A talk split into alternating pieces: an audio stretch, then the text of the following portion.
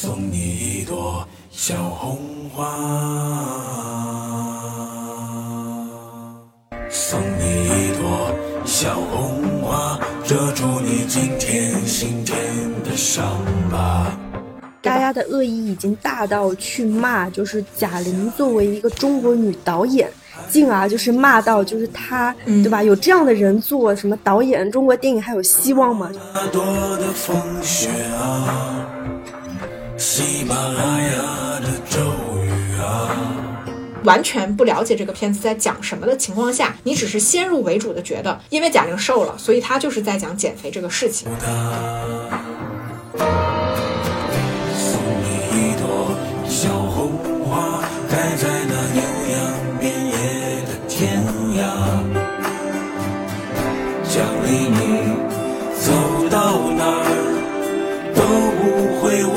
记我啊。欢迎收听疗养院，大家好，我今天是龙年依然非常坚挺的小猪猪。大家好，我是时隔四年重新和我妈一起看春节档，觉得非常开心的石头姐。为什么是时隔四年？因为我们知道石头姐很多年没回家了，然后对，这次一回家，大年初一就看了好多个片。对我今年春节档，我觉得真的特别费妈。本来我春节档那一天，我是因为我妈年纪也很大了，然后我说带她一块儿去看电影，她本来也很开心，对吧？我们本来想说看两部，就是咱俩提前分好的那两部。结果看完了一部之后，然后突然听闻说这个贾玲的《热辣滚烫》特别好看，那我想说不能错过呀，我就带我妈 又看了一部。所以我妈从早上十点钟一直在电影院待到了晚上六点钟，就一直。我觉得真的太费妈了。那你是怎么了呢？你是为什么龙年依旧坚挺呢因？为我从就是龙年前，就是年前嘛，就开始不知道是新冠还是甲流，就疑似，但是感觉还蛮严重。到现在，大家可能听我的声音依然沙哑，但是非常坚持。就是昨天还是去电影院，也是看了三部电影，然后今天就是赶紧要给大家就是先拜个年吧，好吗？好呀，好呀那。先祝大家就是龙年大行，二零二四有钱有权利有自由。天呐，你这歌整的，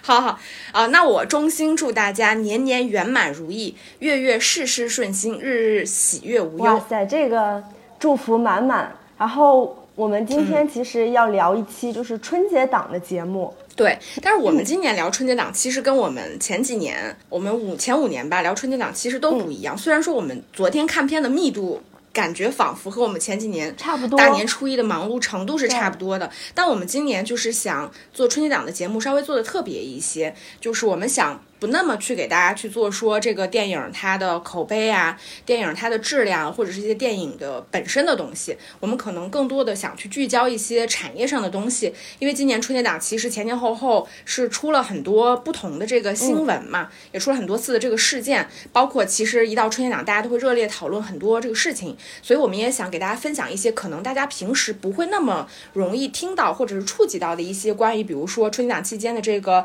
票房啊、产业呀、包括一些发行放映上的一些变化，包括不同电影它在发行放映上的一些策略等等。所以我们呃今天就是包括就是还有很多朋友，其实听我们这期节目的时候，他还没有去观看春节档，所以就是大家也可以从我们这些一些外部的、外围的产业的宣发的一些信息来帮你就是选择说，哎，我还要再去看哪部片子啊？也许可以给你一个参考吧。嗯。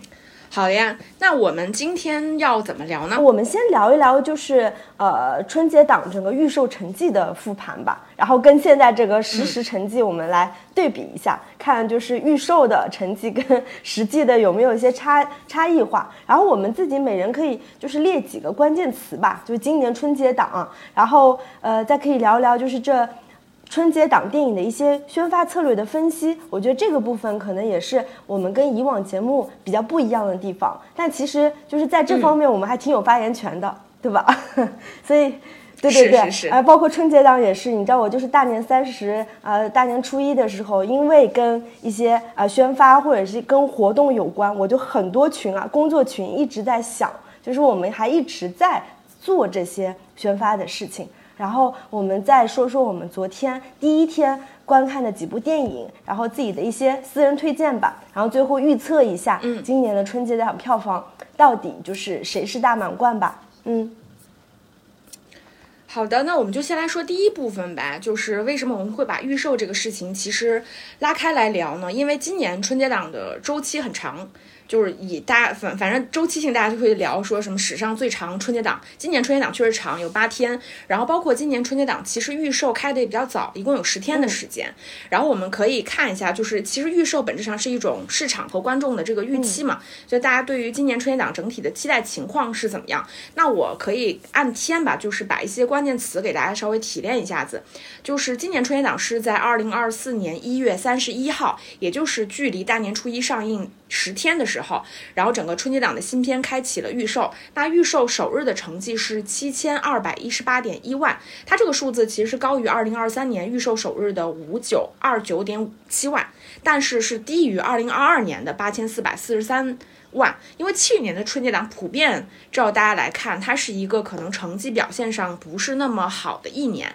因为确实整个去年电影票的票价几乎是这几年最高的一年。到了二月一号的十五时二十分，也就是预售的次日，呃，整个春节档预售的票房成绩是突破了一万，也就是整体突破一万，这也是自二零二二年以来春节档新片预售票房破亿速度最快的一次。那其中《飞驰人生二》《热辣滚烫》第二十条是。在当时啊，是暂列春节档新片预售成绩的票房前三，基本上都是两千万以上的这个票房预售成绩。这三部片子其实也是占到了首日成成绩的百分之八十二。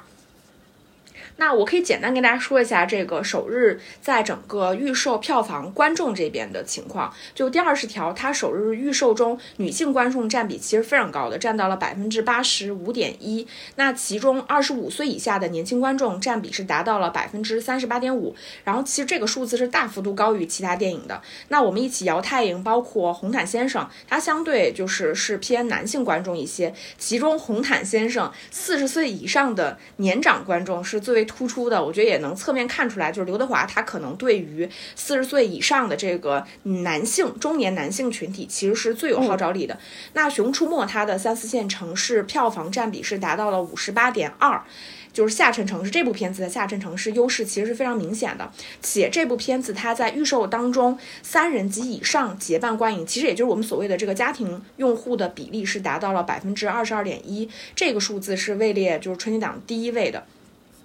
然后，呃，除此之外呢，就是票房前三的影片，它的城整个城市格局其实是比较接近的，啊，那如果就是总结一下今年春节档总体它的成绩，其实可以大概总结为高开低走和。呃，增速疲软这几个字字，到二月四号的下午两点三十一分，这个总体的预售成绩是破了两亿。到二月七号下午的三点四十七分，预售破三亿。二月八号是破了四亿。到二月九号，然后总体的预售票房成绩最终是达到了六点五一亿的这个成绩。那到就是呃预售。放票第五天，也就是上映的前六天，这个整个预售的增速其实是出现了放缓的情况。因为前几天它其实整体我们看那个数字曲线，它的增速其实是高于二零二二年和二零二三年的同期。但是到这个呃第五上映前六天的时候，这个大年初一累计的预售是二点一七亿嘛，这个数字其实已经是低于二二年春节档同期的二点一九亿。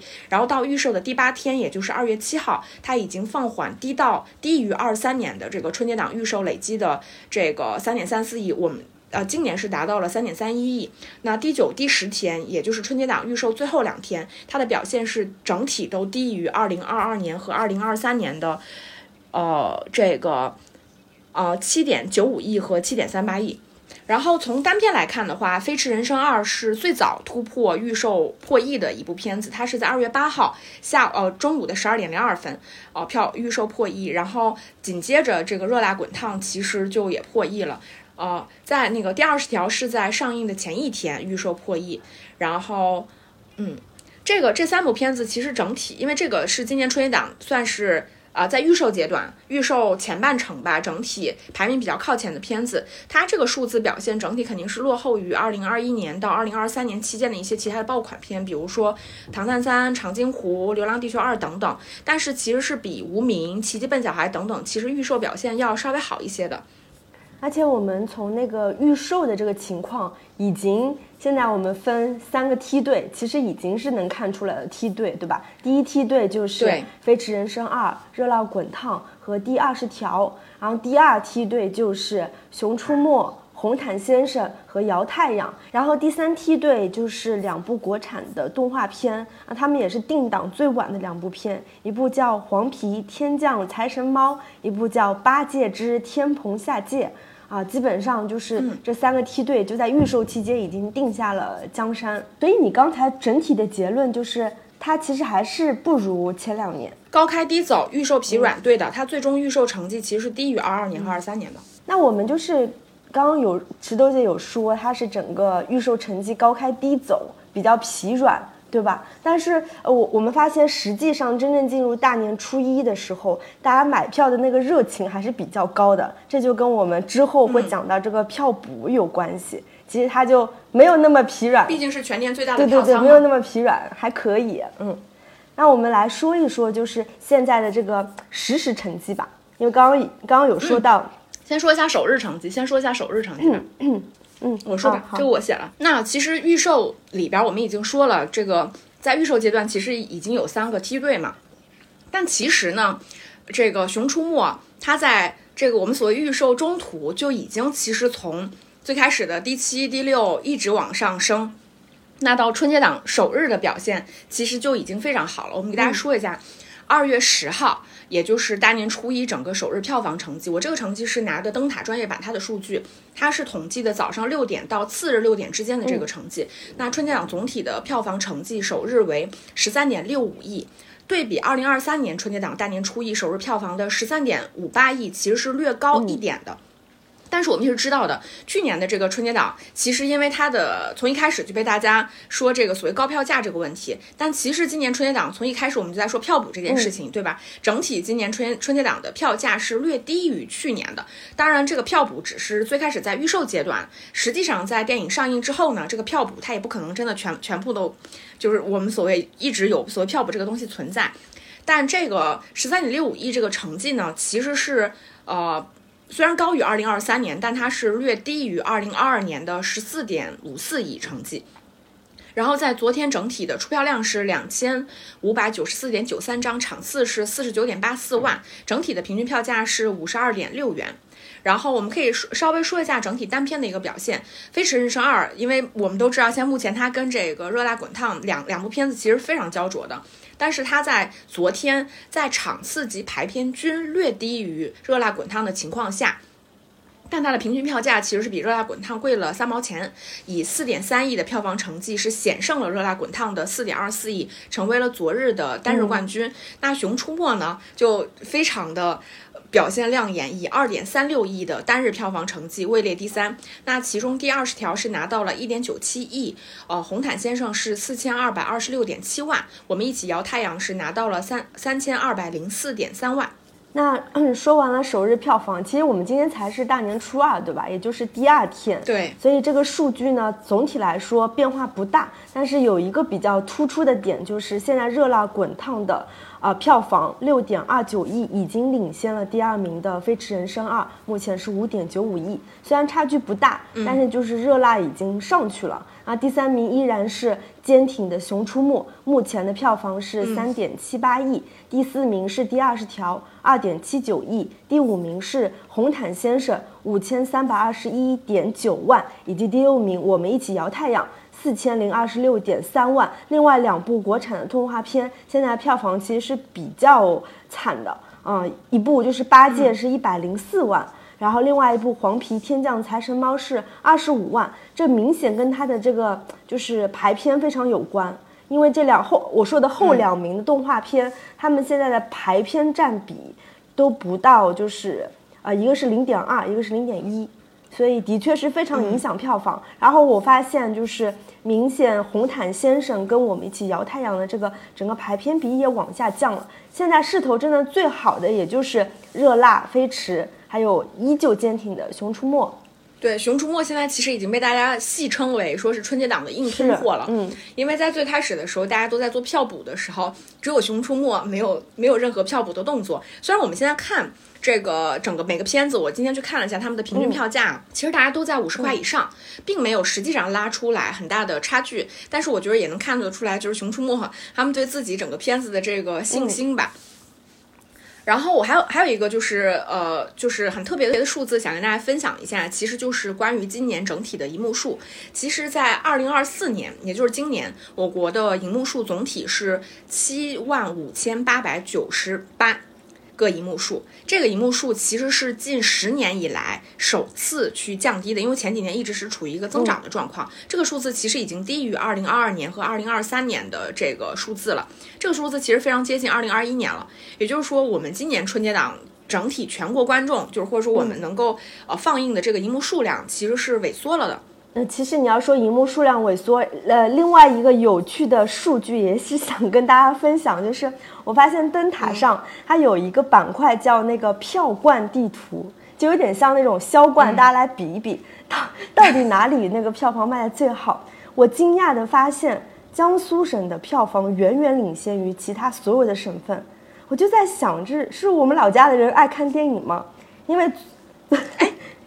是不是江苏省票价贵啊？这个有可能，这个有可能。但是就是前一天，就大年初一啊，江苏省的整个就是省份票房，就是《飞驰人生》它就贡献了五千多万，《热辣》贡献了四千六百多万，《熊出没》贡献了两千两百多万。这个数据是远远领先于其他省份。然后今天也是，难道是说 江苏人的那个过年的 看电影是一个必备的项目吗？因为我周围的所有老家的同学真的都在看电影，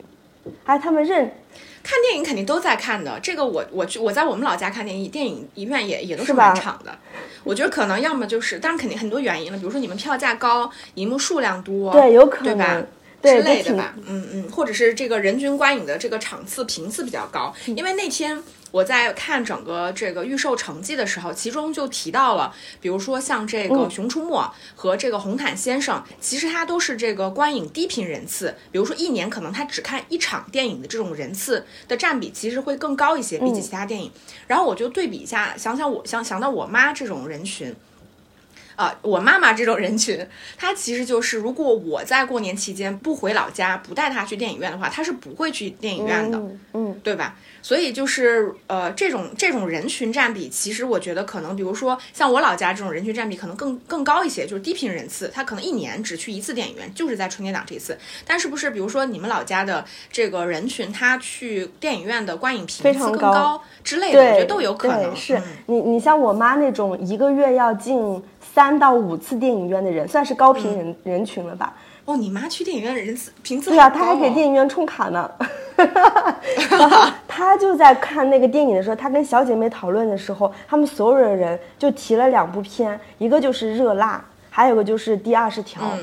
那可能是他们的一个一些观影的群体的偏好吧。嗯，然后我们现在就是要聊到我们的第三个部分，今年春节档的关键词。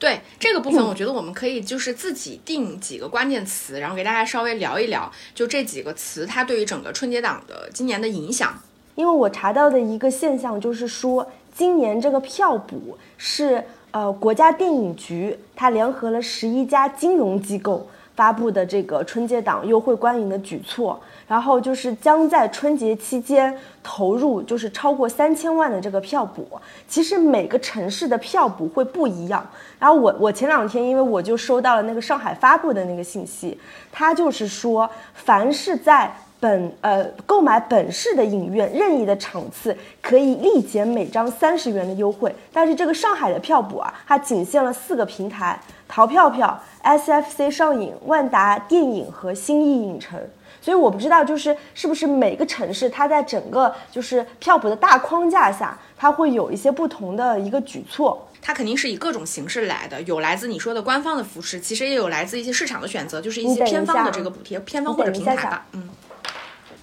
哎，但是我为什么我查到那个票补说只有大年初一才叫票补呢？是吗？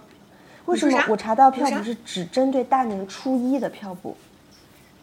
是只针对大年初一的票补呀，所以它，所以它只是针对预售阶段的，嗯，因为就这个嗯，所以因为你现在看电影票其实已经很贵了，包括你大年初一当天买票，其实也很也已经很贵了。等一会儿再开始，对吧？稍微等几分钟。嗯。那我们聊到的这个针对大年初一电影这个票补，其实它肯定是既有来自于官方的扶持，就像你提到的这个呃国家电影局啊，包括这个中国人民银行数字货币研究所，他们联合这些金融机构搞的这些呃扶持之外，其实肯定还有一些来自市场的选择，比如说这个片方，然后包括这个平台，可能是对于整个电影去电影的票价去进行了一定的补贴。那我目前看到的数字是说，今年前六在预售阶段前六的片子。除了《熊出没：逆转时空》之外，其实都有很大程度的这个这个票补，平均票价其实一度是达到了嗯三十八点四元，这个数字其实是跟二零一七年到一八年春节档的平均票价几乎是持平的。但是当然我们说这个窗口期是很很短的。然后像以我自己为例，我印象中我是也因为我有两场都是在预售的时候买的嘛，一个是这个《飞驰人生二》。一个是这个红毯先生，我印象很深，就是这个红毯先生我买的非常便宜。他当时我点击这个淘票票，它直接就有你拿积分很小的积分去兑换了一个这个买一送一券，所以相当于最后我是以四十二点九元的这个票价买到了两张电影票，所以这个平均票价就变得非常低。但是到我大年初一当天去买这个热辣滚烫，因为我是临时买的嘛，我印象中票价大概是五十八块钱一张，因为我们这是老老家票价确实便宜。但它这个相当于已经没有任何的这个补贴了。嗯，我我这次感觉也享受到了刚刚说的那个上海市的票补。你知道我买《我们一起摇太阳》也是在就是预售阶段，一共花了多少钱吗？你绝对想不到，两张票，几张？两张票啊？嗯，四十块，十三块九。两张票十三块九，就是首先我我我肯定也是用我的积分换了淘票票的一些我不知道是什么东西，再加上那个票补，然后结果两张票一结算十三块九，我都我都震惊了。因为今年的整个春节档，它从预售开始嘛，就是今年的这个优惠，或者说我们所谓的票补，它其实形式还是挺多的。比如说像这个热辣滚烫和第二十条，他们今年春节档票价票补，但是我没有查到这个具体是什么渠道，它基本上就是立减五十块以前以下的票立减十九块九，五十块以上立减十五块一。然后当然部分的影片也会进行所谓的这个阶梯式的票补。然后像我看到，比如像董董宇辉直播间，就是因为今年几乎所有的片子都进了他直播间去宣传嘛。后来他这个片子几乎除了这个热辣滚烫之外，所有的片子都实行了这个呃所谓的这个低价购票，怎么购呢？就是你只要这个片子是十是五十块钱以下，都是一律十九块九，然后五十块以上他就给你补贴二十呃减免二十块一。所以整体我们在预售阶段，如果你是想去。这个买电影票的话，其实在这个阶段买，它是这个票票价是非常低的。我觉得也是因为这个预售阶段的这个低票价，所以拉动了说我们从看今年春节档一开始去预售的第一天或者前两天吧，它整体表现成绩非常好，跟这个票补的拉动其实是有非常明确的关系的。我还听说一个说法，就是以往其实每年那个春节档不是都要花很多钱去做那个。所谓的公关嘛，公关就是排片费和一些人员的差旅。但今年出台了一个政策，就是不让大家去用这个排片费，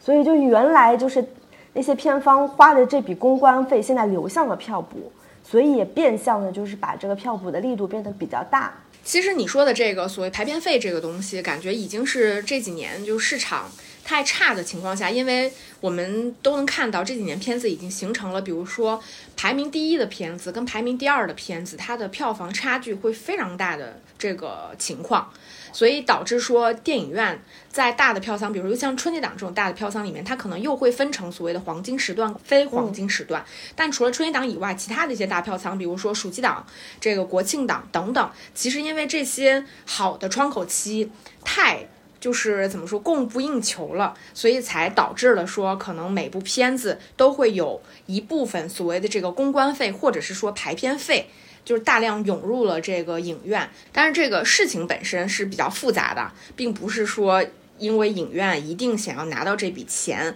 或之类的，这中间这利益纠葛可就复杂了。那我们再跟大家说一下票补这个事儿，就基本上是二零一四年新华新华路放，就是它其实是在春节档开启了这个所谓九块九的这个票补时代，以超低价是拉动了大量的这个低频观众。啊，去进到电影院观呃观影，大家也这里也可以听到，就是最开始票补其实是拉动这些低频观众的。所谓低频观众是什么？这些观众可能没有什么观看电影的这种呃习惯或意识，他比如说他出于价格啊，出于这个消费的习惯啊等等，他不愿意。但是如果今天有这个机会给你一个超低价可以去电影院看一部很好看的电影的机会，大家抓住了。所以票补最开始其实是出于这个方向去考虑的。那到二零一八年的春节档，那十九块九的最低限价政策就出。台了，也就是说你的票价不能低于十九块几，十九块九。其实，在当时票补的取消也算是一种市场的选择，因为从二零一六年开始，票补它其实成为了当时啊发行的一个必备的动作。但是到了二零一八年的时候，当票补其实大家已经就是所有老百姓都习惯票补了之后，它已经变成了一种普惠性的政策。那你这个价格去拉动说大家低频观众去电影院消费的这个作用，它其实就会越来越弱。所以当时出现了一些非常荒唐的情况，就是在在部分的影片、部分地区，就是我们知道票补最高，它是能够有有所谓，比如说我花了一个三千万的票补，我能拉动我最终的票房，对吧？它中中间总有一个杠杆，最高的时候它其实能拉动一比十二，也就是说我花一千万，我可以拿拿到一点二亿的这个成绩。但是到了二零一八年的时候，这个数字已经跌到了一比一，甚至出现了倒挂的现象。比如说票补三千万，最后票房拿到了两百五十万。所以出于这种情况下，票补其实它对于刺激市场的作用已经非常小了，慢慢的就取消了。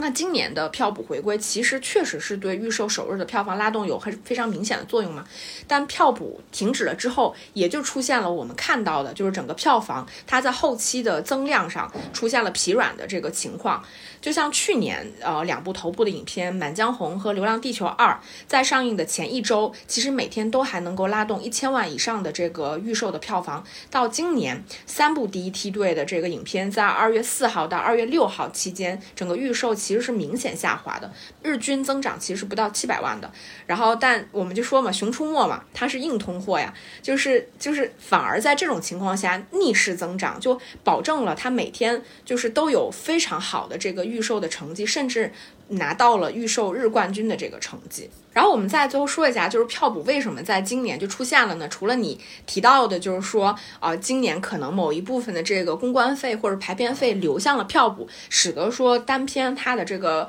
呃票价的补贴力度更大。其实另外一方面，其实是一种竞争的使然，因为今年的春节档它不太像前几年，就是会有比如说一些大的 IP 或者是一些非常强劲的超级制作片，比如《流浪地球二》或者《长津湖》这种片子，对吧？今年的片子像《热辣滚烫》《飞驰人生二》《第二十条》。其实它电影的体量是比较相近的，也就是说它同质化会比较严重，导致他们的片子竞争会比较激烈。所以当你通过呃票补去吸引观众的时候，就能够提高它的上座率，进而去影响排片，然后或者说直接影响可能整个电影票房后续的走势。另外一个，其实我觉得这个票补确实也是需求使然，因为说句实话，现在我们每年都在说，呃，现在中国观众。大家的消费娱乐的形式越来越多，电影其实不是大家的刚需，或者说你必须要去做的这件事情。那在这种情况下，其实电影并不是电影跟电影之间去竞争，而是电影跟其他的娱乐形式之间去竞争。但这几年电影票价其实是越来越高的，所以这种高票价它必然会就是拦住了非常多这个价格敏感的消费者，去挫败他们的这个观影热情。所以通过票补去把价格打打下来，让观众更多的去回到电影院，这个其实我觉得在现在这个语境下来聊吧，我觉得它确实也是一个惠民之举，也能够适当的让电影市场整个去回回温。而且就是我们前面提到了，就是有数据显示，就是呃，二零二三年全年只看一次电影的观众占比。是达到了百分之五十一，也就是说，对，也就是说，比如说我们一年有多少？比如说我们今年有几亿次的观众，其中有一半的人一年只进这一次电影院，那可能这一半的人都是在春节档期间去看这一次电影。所以票补它确实从一开始就是一个非常明确能够拉动观影低频人次去进到电影院的这个手段。跟大家分享几个数字，比如说《熊出没》。它在每日新增的这个预售的观众里面，稳定的有百分之四十五都是去年只有一次观影记录的人。然后像《红毯先生》的呃上映前的第九天，它的这个低频观众也是显著高于其他的日期的。红毯先生我是没想到，应该都是冲着刘德华去看的吧？嗯对，应该就是刘德华拉动了一部四十岁以上的大哥去，平时不看电影的人去看他的片子。嗯。然后，那我们再来聊一下，就是我们前面也提到了一点，就是今年春节档的片子其实跟前几年不太一样。我记得我前几年聊春节档的时候，我还我还说过一些话，我我不知道你记不记得，我就想说，我那时候就在说，我说春节档谁要去看什么那个地球毁灭呀？什么那种特别悲情的呀，什么什么春节档就是要看喜剧片呀。我记得我还聊过这种话，结果今年果然出现了 全是喜剧片雷同的这个情况。但是目前看下来，就是全是喜剧片，然后没有超级大片的情况，其实也不见得是一个比较乐观的情况。因为今年春节档全部以喜剧为主嘛，它对比近几年的春节档来说，它的这个类型上确实是比较单一的。就虽然说。这个单片来看啊，它确实会有说我们所谓的合家欢的这个优势，但其实它会影响观众的选择。也就是说，如果你今天让我看一个战争片。对吧？一个科幻片，一个呃两三部喜剧片中间去选，其实因为类型差异化比较明显，所以它能够吸引不同的观众。但因为今年整体的片子都是大概同样类型的一个片子的情况下，可能变相的会降低观众进到观影电影院的观影频次，或者是说他可能只在这几部片子里面去选择一部，那这种情况就会进一步影响整个电影的票房大盘。今年真的是喜剧扎堆，我们来就看一下，比如说《热辣滚烫》和《飞驰人生》，他们就是标签应该就是喜剧片，对吧？就非常明显。对。然后第二十条，你看上去它的题材那么怎么说，这么深刻，或者是这么的现实主义题材，但是我看完之后里面是满满的喜剧梗，就是怎么说也是《红毯先生》，你看的是不是也是有很多笑料呢？因为嗯，笑料它可能更偏那种黑色幽默吧，然后再加上三部动画片，无一例外都是动画喜剧。是的，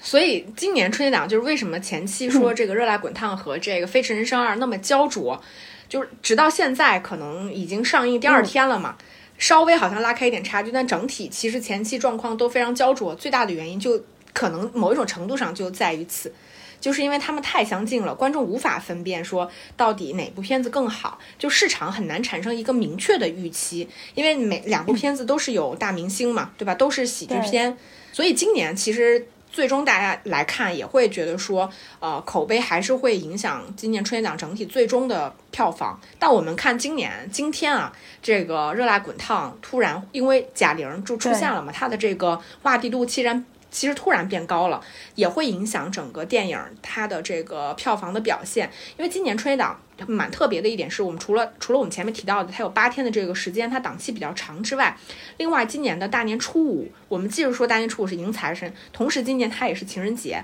所以今年的就是春节档影片，它可能会出现在这种长线的放映之中，有一些片子默默的就这样上来的这个可能性。比如说前面你提到的这个摇太阳。因为我没看嘛，但前期就一直说这个片子它的质量很好，但它的基调呢可能不是那么适合，比如说大年初一到初三，但是放到了这个春呃情人节期间，它可能就会再有一些这个增量，所以会有一些片子会出现一个比较稳定的长线，不会像比如说去年这个满江红可能在大年初二、初三就已经明确的，就是可能要好于其他几部片子的这个情况。对，其实我觉得关于为什么喜剧片。突然扎堆，因为前几年几乎每一年都会有主旋律的片子，对吧？或者是一些大 IP，或者是大科幻等等。然后，可能是因为疫情这几年，其实整个就是电影中国的电影工业，它其实现在产生了一点点所谓的那个大片疲软，或者是主旋律的片。去年其实长津湖到后面也是，包括陈凯歌的那个，呃，陈凯歌后来。包括陈凯歌的《志愿军》，其实都出现了整个就是票房疲软的问题，然后导致今年就是不知道为什么就是没有这样子的主旋律和大科幻，再加上前几年从二零二一年的《你好，李焕英》，对吧？后来突破了五十亿，然后二零二二年结果那个这个杀手不太冷静，其实是他是靠逆袭的。因为当时它是档期内唯一的喜剧，对吧？它的它的那个票房其实随着它后期的整个口碑，它是票房慢慢的上去的。然后再到去年的《满江红》，总体来言就是无论说是观众的一个自然选择，还是国内的现在一个电影生产的状况，好像喜剧片是春节档。怎么说？应该不会太差的一张牌吧？可能还是比较吃香的一张牌。嗯，这个是我自己在在想的。我觉得会不会今年这个在整个春节档类型的选择上也有某种这个呃宏观调控在里边？可能未必完全是一种市场的选择。啊，因为确实是，我觉得电影现在确实是需要救市了，对吧？像我们这个，我们还是我们的那个粉丝群里面，我们确实还是个电影群呢。其实我觉得也有很多的影迷朋友们表示，可能对春节档就是不感兴趣，我就是不想看。可能就是想等春节档完了之后，我再去电影院的情况。那作为，其实我觉得这可能某种程度上是一种信号，就是对于春节档这种全年最大的票仓，如果它都已经开始出现疲软的话，那可想而知，到春节档过完了之后，到其他的这个呃档期，这个电影表现可能就会受到更多的这个下滑或者其他的影响。它对于整个电影市场其实并不是一件好事儿。那我们继续回到，就是说我们聊聊，因为。本期都是聊这个宣传发行相关的事情嘛，我们也可以聊一个今年的变化，我觉得非常有意思。就是今年的这个头部的直播间已经成为了今年春节档电影的宣发重镇。那我们指的这个直播间呢，其实就特指或者单指这个董宇辉的直播间，因为我觉得这个事情真的非常有意思。因为我记得前两年的时候，像这个很多的电影啊，可能不只是春节档的电影，大家都会去这个淘宝系的这个直播间，比如像李佳琦，或者是啊，或者是已经已经已经下来的这些主播直播间去卖票。但当时的这个行为更多的是一种纯卖票的形式，比如说我卖。优惠券，比如淘票票的这个优惠券，你这个片子多少钱抵多少钱的这个形式，它其实就是一个纯卖票的行为。但是到董宇辉直播间，它其实不太一样的，就是首先它是个抖音抖音的平台，它已经从这个纯电商的平台跨到了一个内容的直播间的平台。然后再加上从整个东方甄选的风波之后呢，就董宇辉他自己的热度是飙升的，所以到春节档预售开启之后，红毯先生的导演宁浩和主演刘德华，然后包括第二十条的导演张艺谋。分别是在一一月三十一号和二月二号走到了这个就是董宇辉的这个与辉同行的直播间，然后跟这个董宇辉包括俞敏洪去合作，然后他们去聊。然后我看到的这个销售成绩，目前这两部片子，因为它的销售比较特别，他们卖的其实是一个所谓的代电影的代金券或者是优惠券的形式。然后，呃，在这两部电影分别是派发了六十万到和八十万张的这个电影代金券的形式，也就是在当时它的销售成绩是售罄的。但是我要跟大家解释一下，就是这里面电影代金券它其实有另外一重。意义就比如说我在抖音直播间，我买了一张电影代金券，但它其实是一个这个虚拟货币的形式，你需要再去第三方平台，再去通过核销的方式才能再买这个电影票，所以它的路径上相对而言是比较复杂的。但是在这个二月六号啊晚上八点到十点之间，这个董宇辉的直播间，他开启了除热辣滚烫以外，其他五部电影的这个猫眼的购票链接，然后当时的这个票房，当时的这个成绩其实比较亮眼的，它是新增了票房九百五十一万。也就是说，在一场直播间两个小时的时间里面，就为整个春节档贡献了接近一千万的这个票房成绩。那预估就是《飞驰人生二》和《第二十条》这两部影片额外增长，就是总总总计就达到了六百万以上。然后这个就它，但是它这个直播间的这个形式，就是我们前面提到了，它其实是个立减的形式。也就是说，你在这个平台上，你直接去点击它的链接，然后你就可以跳转到小程序，直接去以低价在这个平台上完成这个购买的动作，所以大大缩短了这个直播间里面观众去购票的这个路径。所以其实我们倒推来看，你就看整个春节档预售这个票房的成绩，其实二月七号看数据的时候，其实你会发现二月六号其实它在整个预售成绩上是有一增长的这个就比较明确受到董宇辉的这个直播间的影响，但是是在这个呃前面我们提到第二十条和这个红毯先生的时候就没有这种比较明确的波动，其实某种程度上也跟他当时的这个售票路径是有关系的。然后还有一个就是呃我们从那两个小时的这个预售的成绩来看。它当时的二线城市收益是最大的，票房的份额上升了百分之四十，尤其是重庆和西安。然后我还特意查了一下，我想说为什么重庆和西安这两个城市就是购票的热情度最高。第一个就是因为董宇辉他其实是西安人嘛，但这个都是我们自己自己总结的。第二个就是因为这个呃，第二十条的这个演员有刘耀文，对不对？哦，是是，嗯对。然后那，我接着说，因为这个刘耀文是就不知道很可能很多观众不一定听过，但如果是他的粉丝，我也没有冒犯的意思，就是他是时代少年团的这个成员，就是因为重庆这个地方的购买观众数量非常的明显。所以某种程度上，可能也是流量明星对于这个电影票房比较直接号召力的一个证明，但这个只是我们的猜测，并没有官方的一个解答。还有就是我们提到这个直播间，它这个内容直播间其实跟我们说传统的那种电商，呃的直播间的差别是什么？你比如说你去李佳琦直播间，大家在那儿坐可能五到十分钟，对吧？主要是以购票为目的，一轮一轮上这个链接。但是到这个董宇辉的直播间，它其实是除了带货功能之外，你最主要是主创，它相当于是把传统的这种你上的很多这个呃平台或者节目的这个宣传功能嫁接到这个直播间里面，你仍然可以去聊天。可以去生产所谓的这个宣发物料，所以更而而且他其实这个行为是因为是实时的嘛，这个主创其实也比较能够去跟这个观众有一个直接的这个连接，所以会短时间之内去刺激网友为主播和主创去呃这个提供的这个情绪价值来买单，然后也扩大整个影片在公众层面的这个知名度。我觉得这个跟往年这个呃宣发确实是有一些不太一样。关于这个直播带票，对吧？我们可以简单的这样称呼。其实前几年就开始有，它最早是二零一九年，当时大鹏柳岩的那个受益人，他们是去了某某已下台的女主播里面，啊某某以下台女主播的直播间进行了那个宣传，就没想到当场就卖掉了十一万张的那个优惠券。然后当时那个灯塔那个报告立马就显示说，二零二零年因为直播带票，它拉动了四分之一的新观影用户。然后，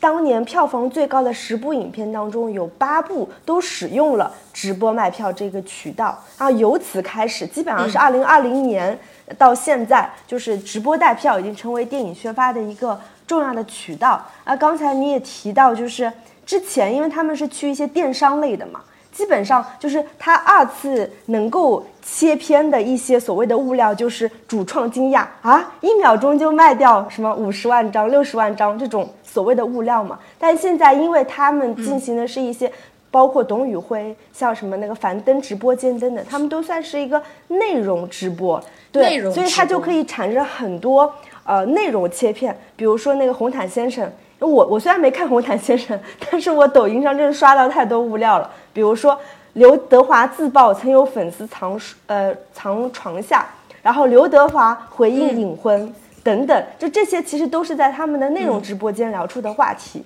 然后这些二次的切片加上营销的话题，就一度登上热搜，然后阅读量都是什么高达五亿以上。所以就是会发现，同样是直播带票，但是它慢慢的一个趋势有有在进行一些转化和变化。对，而且我们前面提到的这个，从前几年呃这个直播间呃卖这个电影代金券。到说现在直直接是可以小程序这个跳转链接下载，其实这跟我们前面提到的这个票补其实是有些关系的，因为你前几年已经把这个最低票价控在那里了，所以再加上我们知道你其实，在购票的时候，观众他在哪个城市，每个电影院的这个定价都是有一些差别的，所以如果你直接跳转去下呃下单的话，其实这个票价是比较难控的，很可能就低于这个国家管控的十九块九这个梯度了，所以对当时才采用了这个优惠券的这。个做法，但其实我觉得从今年以后，这个直播间里面直接去跳转链接去呃下单，直接在线选座购票的这个形式，我觉得可能会成为一个更主流的方式，因为它已经很明显的就是缩短了观众购票路径，相当于你增加了观众购买呃电影票的一个途径嘛。然后我也数了一下，就是预售不是差不多一周嘛，这些片子的直播高达十五场。尤其是第二十条就有六场直播，然后那个红毯先生是五场直播，所以就是这个真的是啊，再加上一个比较特殊的，就是平时的片子如果是要做这个路演或提前观影团或点映，它其实都是安排在这个片上映之前的一周到十天之间会做嘛。但是由于这个春节档的特殊性，导致它现在所有的路演其实慢慢的是在大年初一或大年初三才开始的。好，说完了这个呃。直播间的这个宣发之后呢，我们再来聊一个特别有意思的事儿。今天就是我们在录节目之前，我们其实这个呃群里边也在聊另外一个词儿，但跟这个保底排片其实是完全分不开的。这个事情是啥呢？就给大家说一些这个消息，就是在春节档电影预售开启预售之后，也就是大概在一月三十一号前后。有多方消息称说，今年春节档的几部头部影片均向影院发出了强制排片的这个要求，就是单家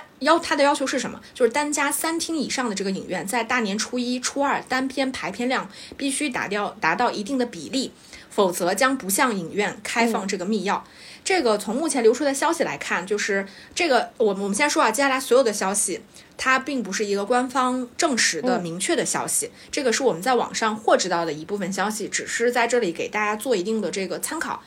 然后有消息传出来是说，这个《飞驰人生二》第二十条，包括《热辣滚烫》均要求百分之二十二的最低排片。然后我们一起摇太阳和《熊出没：逆转时空》，因为他们两个是同一个出品公司，他们俩是捆绑要求，分别给到这个百分之十二和百分之十，加起来其实也是百分之二十二的这个最低排片的要求。如果这个消息在当时它是属实的话，这个意味着，也就是说，整个春节档的票仓在全国的影院里边只剩下百分之十二左右的空间留。给其余剩下的三部片子，然后这个这个，当我们在网上看到了一些这个所谓各个影院的这个通知啊，它到底是怎么说的呢？比如说以《飞驰人生二》为例，它会要求说，这个二月十号到三月九号，就是它居然说的是还是老规矩，就说你能达到我这个要求的百分之二十二的排片要求的影院，你就可以来采取自愿报名的形式。如果你不报名，你就不会，你这家影院就不会拿到这个片子的密钥。那具体它它的要求就是要求你百分之二十二，而且呢，就如果你在实际操作的过程中，你报名的这个影院并没有达到排映的要求，或者有这个所谓的偷漏、瞒报或者是违规的行为之后，它将停发这个后续的密钥，而且它是一周一查。就以这样的方式去把控，说就是几个片子啊，以这样的方式来把控最终几个电影的这个排片量。那我们没有看到的是说，据说他们对细到说这个影院它的这个厅每天几点到几点的这个黄金时段以及非黄金时段的排片量都有要求。比如说啊，我们打个比方，我们下午的两点钟到晚上八点钟是这个黄金时间段。那我这个呃《飞驰人生二》可能就要求你黄金时间段都要达到百分之二十二，你不能说你一天排二十场，然后你都给我排最早和最晚的场次，那是不行的。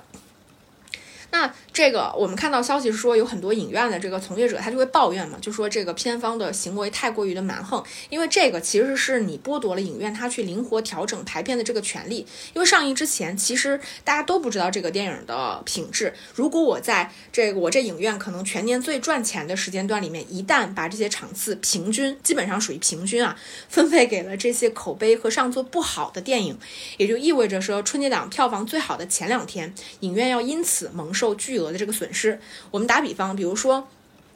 这个呃，我给了这个热辣滚烫百分之二十二，对吧？然后给了这个飞驰人生二百分之二十二，结果飞驰人生二是个大烂片，但是我已经承诺给了他这个排片，对吧？我承诺给他这个排片之后呢，我只剩下百分之十二的这个配比，我根本没有办法给这个呃热辣滚烫更好的排片以及其他的片子。事实上，如果你真的这么排的话，就相当于影院就要因此蒙受很大的损失。而且还有一种情况就是，其实影院影，尤其是一些影厅数比较少的这个影院，比如说它在六厅以下的这个小影院，它无论怎么排，它都是很难满足这些片方的这个排片需求，因为它只有六个影厅嘛，或者是更少的影厅，所以这导致他只会只能放弃一部分影片，这也是。这对他来说是一种损失，就是你片子我都没看到，我怎么知道哪个片子好，哪个片子不好呢？对吧？而且还有一些影院他会担心，就是说如果我没能放映某片子，比如说打个比方，我没放《热辣滚烫》，那是不是说《热辣滚烫》以后这家出品公司所有的影片就我已经得罪他了吗？后续所有的这个同一家公司的影片，我都很难去拿到他片子的密钥等等。但我们回过头来说，你不觉得这几家片子同时达成了一个百分之所谓二二十二的这个？最低排片要求也也是一件很有意思的感觉，他们好像形成了某种这个所谓的排片联盟，对吧？这为什么会形成这样呢？其实这个也跟我们前面提到的，就是很多的这个影院包括影馆，然后对这个热门档期去长期索要这个所谓的排片费行为，影响了片方的利益，其实是有关系的。因为你这个排片费其实是大档期一个常见的这个潜规则嘛，对吧？大档期竞争它其实非常激烈的，然后片方希望自己的影片能够在这个档期之内，尽可能在好的时间段，然后拿到更多的场次去排片，所以就会给这个影院包括影管去塞一些好处费，然后来获取这个高高高的这个排片。但是到这两年呢，就是这些影院和影管它的要价会越来越高，而且我听说啊，据说有的影院它开出的这个排片的报价，基本上就跟你片方去包场的价格是一致的。也就是说，你想买这一场片子，打个比方，我们一场包场费是六千，那你想锁定这一场，你就要付给我六千块人民币。这个这这这价格其实是非常非常高的，但很多片方为了拿到这个热度，又不得不承受，因为。这一场排片并并并不只是只是这一场排片，它可能会影响片子后续的这个热度等等。然后还有一部分就是某些非热门的这个影片，它为了能够去抢占先机，比如说我这片子我感觉嗯不太热门，对吧？但是我觉得我可以在这个好的档期里面冲一冲，所以它就会卷高这个排片费的报价，主动给一些不合理的这个排片费，所以。在这个情况下，我们看到今年因为发发生另外一件事情，就是我们后面会提到的这个所谓的分线发行，所以片方在这种情况下去把停密药当成是一种反击的这个手段。但是他们真的每每一家都想要百分之二十二，百总共百分之一百能支撑几个百分之二十二呢？也也是真的挺乱象的，而且嗯嗯。而且你知道，就是它这个这个其实挺复杂的。比如说，像在早年的时候吧，就是影院和排片，他们就排片费的问题，其实是能够达成一些模式的。因为早几年的春节档跟现在不太一样的是，那个时候春节档其实没有那么的受所谓口碑这个影响这么明显。就是反正大家春节就是要去看电影，其实你看啥，我能看什么我就看什么，对吧？它其实没有那么多这个弯弯绕绕。然后像比如说二零一七年的时候，有一部片子公那。功夫瑜伽，我不知道你还记不记得是成龙的片子，它其实是一部烂片，它豆瓣评分只有五分，但是它直到大年初六的时候，它还能拿到百分之二十五的排片，能拿到单日破亿的这个成绩，所以就可见排片这件事情，其实对于这个春节档电影来说，它就是很有用的，在当时。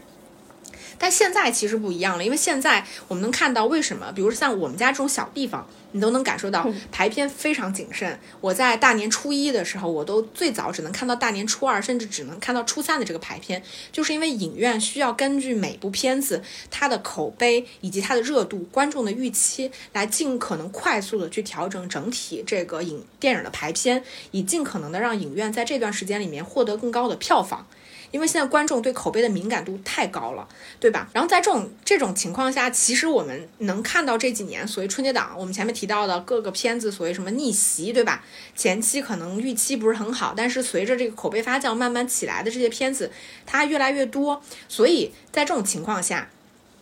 口碑不好的那些片子，它在春节档里边，它想要去捞一桶金，它要怎么办？它很难，所以它只能就去通过获得更多的排片来解决这个问题。所以排片费在这种情况下就变味儿了。很多片子确实是在这个市场操作之下呢，有一些不太体面的做法。而且我我还看到一个说法是说，其实对影院来说，我们都知道这两年影院非常的惨淡，就是像春节档这种大票仓就不说了，其实其他。呃，所谓的这个非黄金时间段变得越来越多，影院越来越能赚到钱，所以对某些影院来说，其实他拿所谓的排片费变成一种保底的方式。也就是说，我在保证了排片的情况下，如果这个影片的票房它不及预期，那我至少我这个影院还能从片方那里拿到一部分钱，使得我这个片子不至于就是亏得太惨。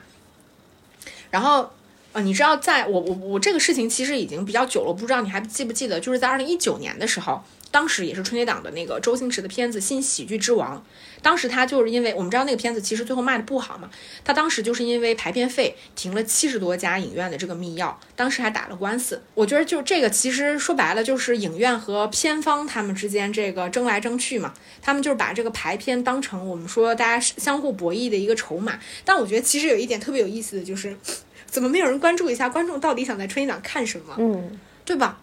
我来想了想，你说我们在春节档期间，我们看电影要花就是真的携家带口的要花上百，几百可能甚至几百块钱去看电影院。对我是不是能够看到我想看的片子？是不是当我想看电影的时候，我有足够多的片子可以选？我觉得这个其实是观众的立场。对，所以今天我们看到这个百分之二十二所谓的这个最低排片，感觉啼笑皆非。但你这个本质上其实它，我不知道是不是也算是变相能满足观众的需求。然后在这里的话，其实还跟还想跟大家聊一件事情。其实我觉得我们说这个电影电影对吧？然后到一部电影的制作，到一个电影的上映，然后我这个观众我在哪座城市，然后哪家电影院能在什么时间段看到这个电影，其实本质上它是一种供需关系。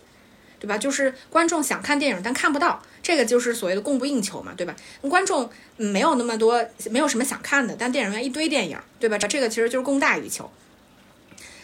呃，这里边其实我们聊到这个所谓的保底啊啊那个保底排片之外，其实我们还想聊一个词儿，就是今天也是我们群里面大家就一一直在热聊的一个词儿，就是所谓的分线发行。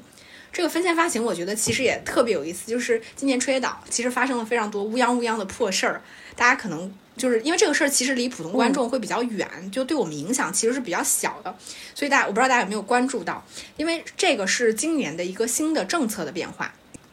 二零二三年就是它被提及很多年的这个分线发行正式启动，所以我们也会称这个二零二三年为这个分线发行的元年嘛。这个我看了一下，它其实呃。是在十月份的时候，第一届这个全国电影交易会召开，然后分线发行的模式在这个时间段里面正式启动。也就是说，片方可以去选择提供较优条件的这个院线或者是影院投资管理公司去进行交易。那具体是什什么是分线发行？这个里边其实是有两种说法的，一种是说这个不同的院线放映不同的影片的这个电影发行模式叫做分线发行，另外一种分线发行其实只说这个电影和电视剧它在不同的地区或国家分别发行不同版本的行为，这个其实也叫分线发行。那这种行为它为了适应，它其实是通常是为了适应不同的这个地区或国家的这个文化语言，包括市场需求等因素，然后去进行的一部分改动。这两种其实都叫分线发行。但我们现在就是这个语境里边所指的这个分线发行，它是什么呢？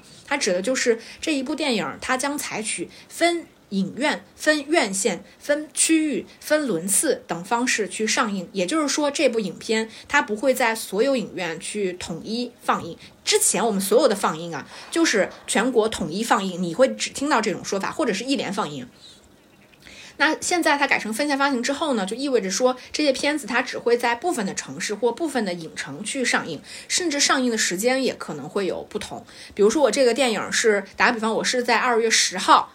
这个时间点支持全国上映，但是有些影院它可能是在十二月十一号、十二号才开始上映这个片子，就是说会允许这些电影这么去做。这个分线发行它其实并不是一个新的概念，但是它的出发点其实是期望去解决，就是我们现在就是当下这个电影市场面临的一些问题。比如说，第一个分线发行，它其实是想去提高这个片方的收益。因为我们知道传统的这个分账比例，就是在扣除了这个要上缴给国家的这个国家电影专项基金之后呢，剩下的分账比例是片方百分之四十三，影院百分之五十七。那分线发行模式正式启动之后，你在全国的这个统一发行、统一放映的基础上，片方可以跟发行方去探讨更多的可能性。也就是说，以这样的方式去进行市市场主导。比如说，打个比方，我这个《熊出没》的片子，我们现在都知道，《熊出没》其实它在上海的票房占比。是远低于北京和天津这些城市的，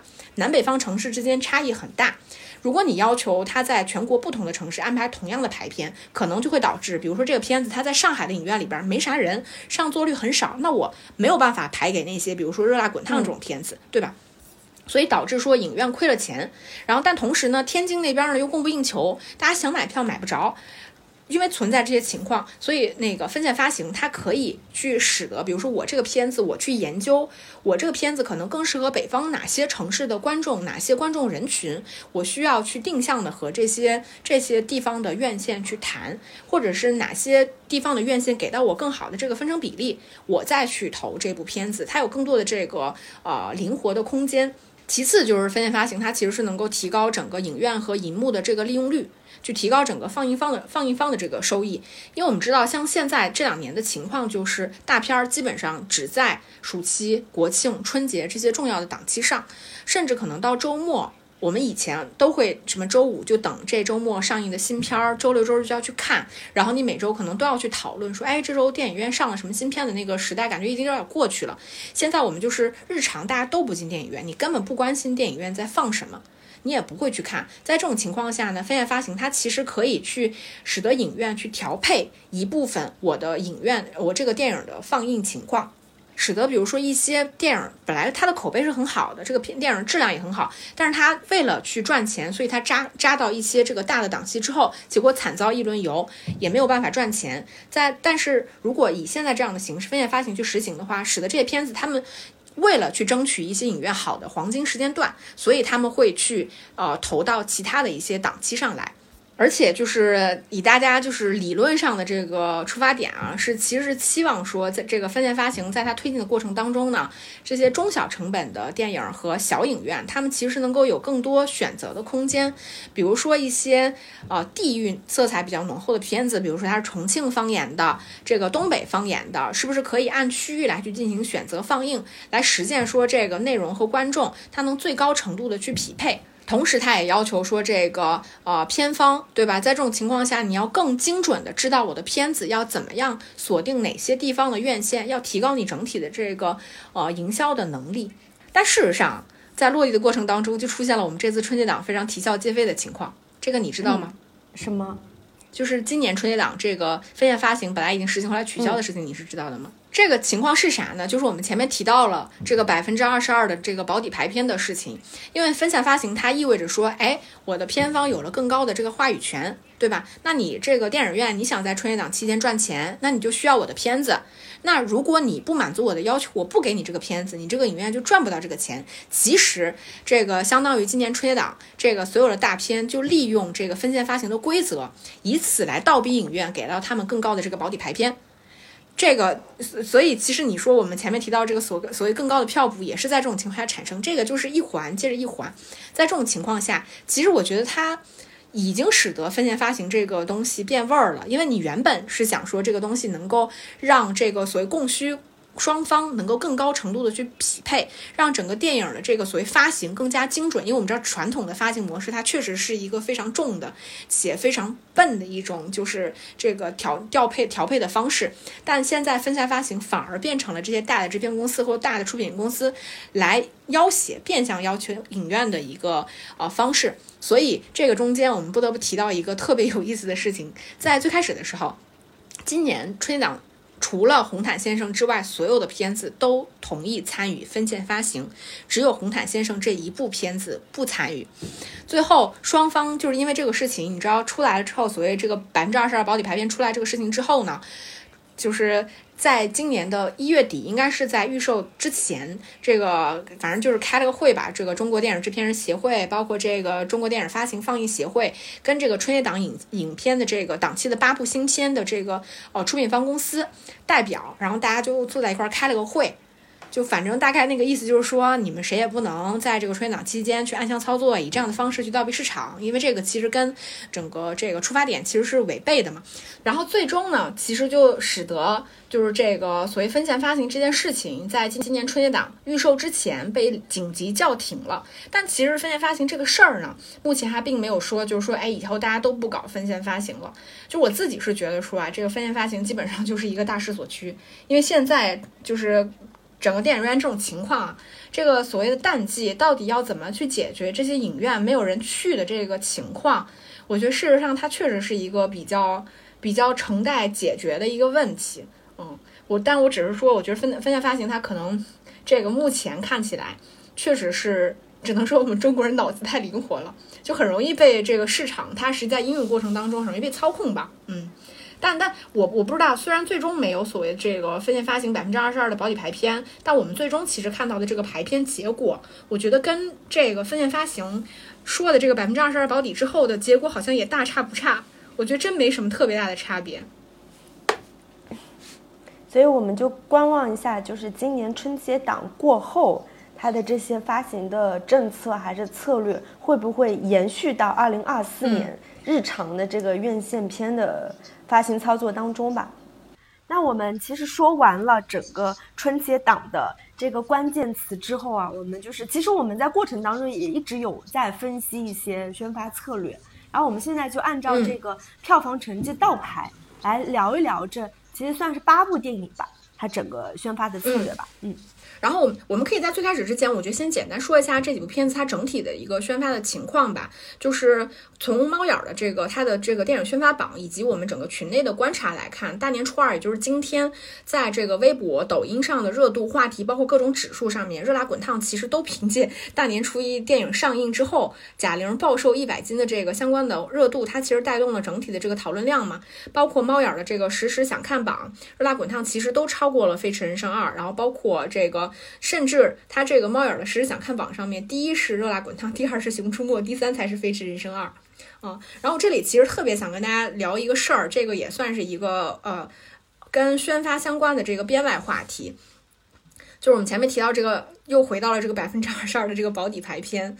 就是虽然我们当时也没有说为什么会有这个保百分之二十二的保保底排片啊，为什么这个数字啊，但我可以给大家提供一点这个出品方的信息。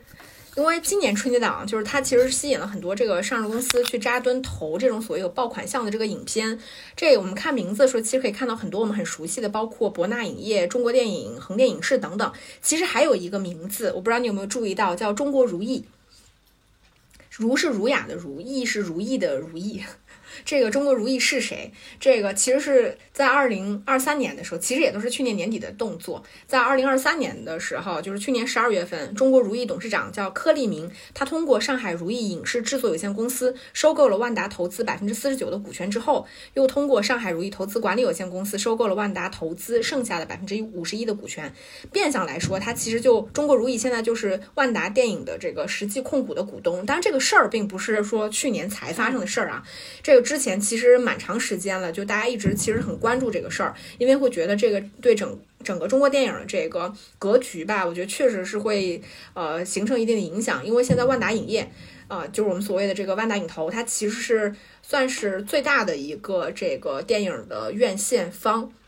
那等这个中国如意它。接管了这个所谓的万达电影，就是它的制作那个层面之后，直白点来讲，就是这个中国如意家这个万达电影，它基本上就一个负责影视上游的这个投资和制作，一个负有负责这个下游的院线和终端。那从今年的这个二零二四年春节档所有的这个电影的出品方信息来看，你就会发现一件非常有意思的事情，就如意加万达电影在今年的春节档定档的八部影片里面，它其实是投资占了四部的。哪四部啊？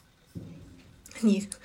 第一部就是张艺谋的第二十条，如意出品。但是，我们这个实际的这个出品方的比例，这里并不是说他们都是最大的这个出品方啊，但他们确实全部都参投了。第一部就是这个张艺谋的第二十条，第二部这个贾玲的热辣滚烫，然后这个中国如意其实有一个大股东叫这个陈芷溪。然后这个陈芷溪也叫陈曦啊，他这个之前现在他已经离开中国如意去这个万达电影了，但他之前其实就是贾玲前一部片子，呃，这个你好李焕英的这个制片人，就是他其实是个非常厉害的制片人。然后包括这个韩寒的《飞驰人生二》也是如意出品的，然后包括动画片《熊出没》这个逆转时空也是这个万达和如意主力出品的。所以你能看到今年春节档为什么我们前面提到了有可能出现所谓二十二的这个。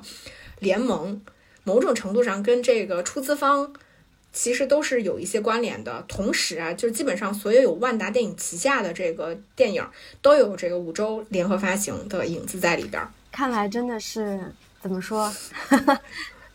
大佬大佬在背后吧？嗯嗯，对。行，那我们接下来就按照整个这个电影。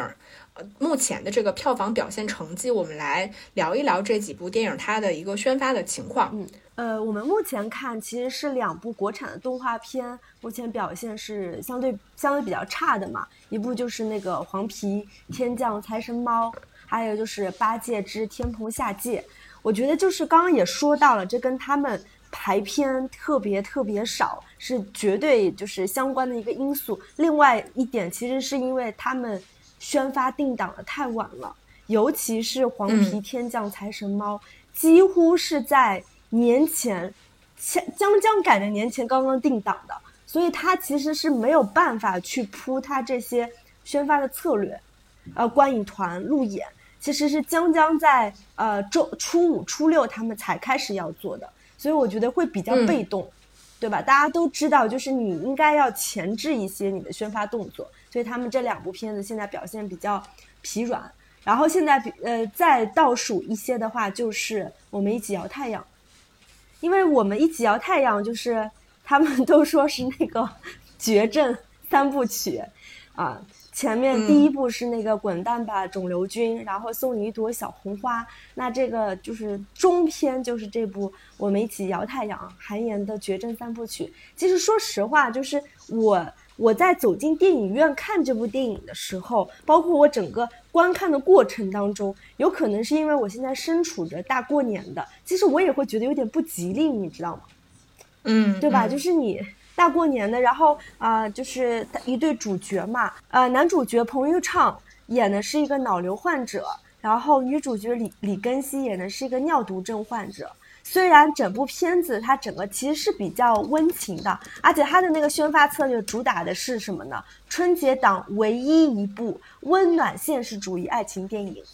但是就是它真的是离不开这个绝症啊、病患啊，然后就是生与死的命题。说实话是有一点点不讨好整个春节档的，所以它目前发的一些物料就是一定要往温暖、温情上靠，然后也说是那个就是。呃，他觉得，因为他是唯一一部那个爱情电影嘛，所以他们现在已经在铺垫，就是二月十四号就是情人节的一些东西了。比如说，他们要做一些什么送玫瑰花呀、喜糖呀，然后包括他在抖音上或者是微博上发的物料，都是彭昱畅跟李根熙两个人炒一些这种 CP 感呀，对吧？然后就是拼命在弱化这个绝症，然后再强调就是爱情温情。但实际上，我真的觉得这个片，呃，我觉得它的质量呢，你说在那个绝症三部曲当中的确是最好的。也许它在其他档期会是一部还不错的电影，偏偏就赶在了这个春节档，所以他就是拼命的想要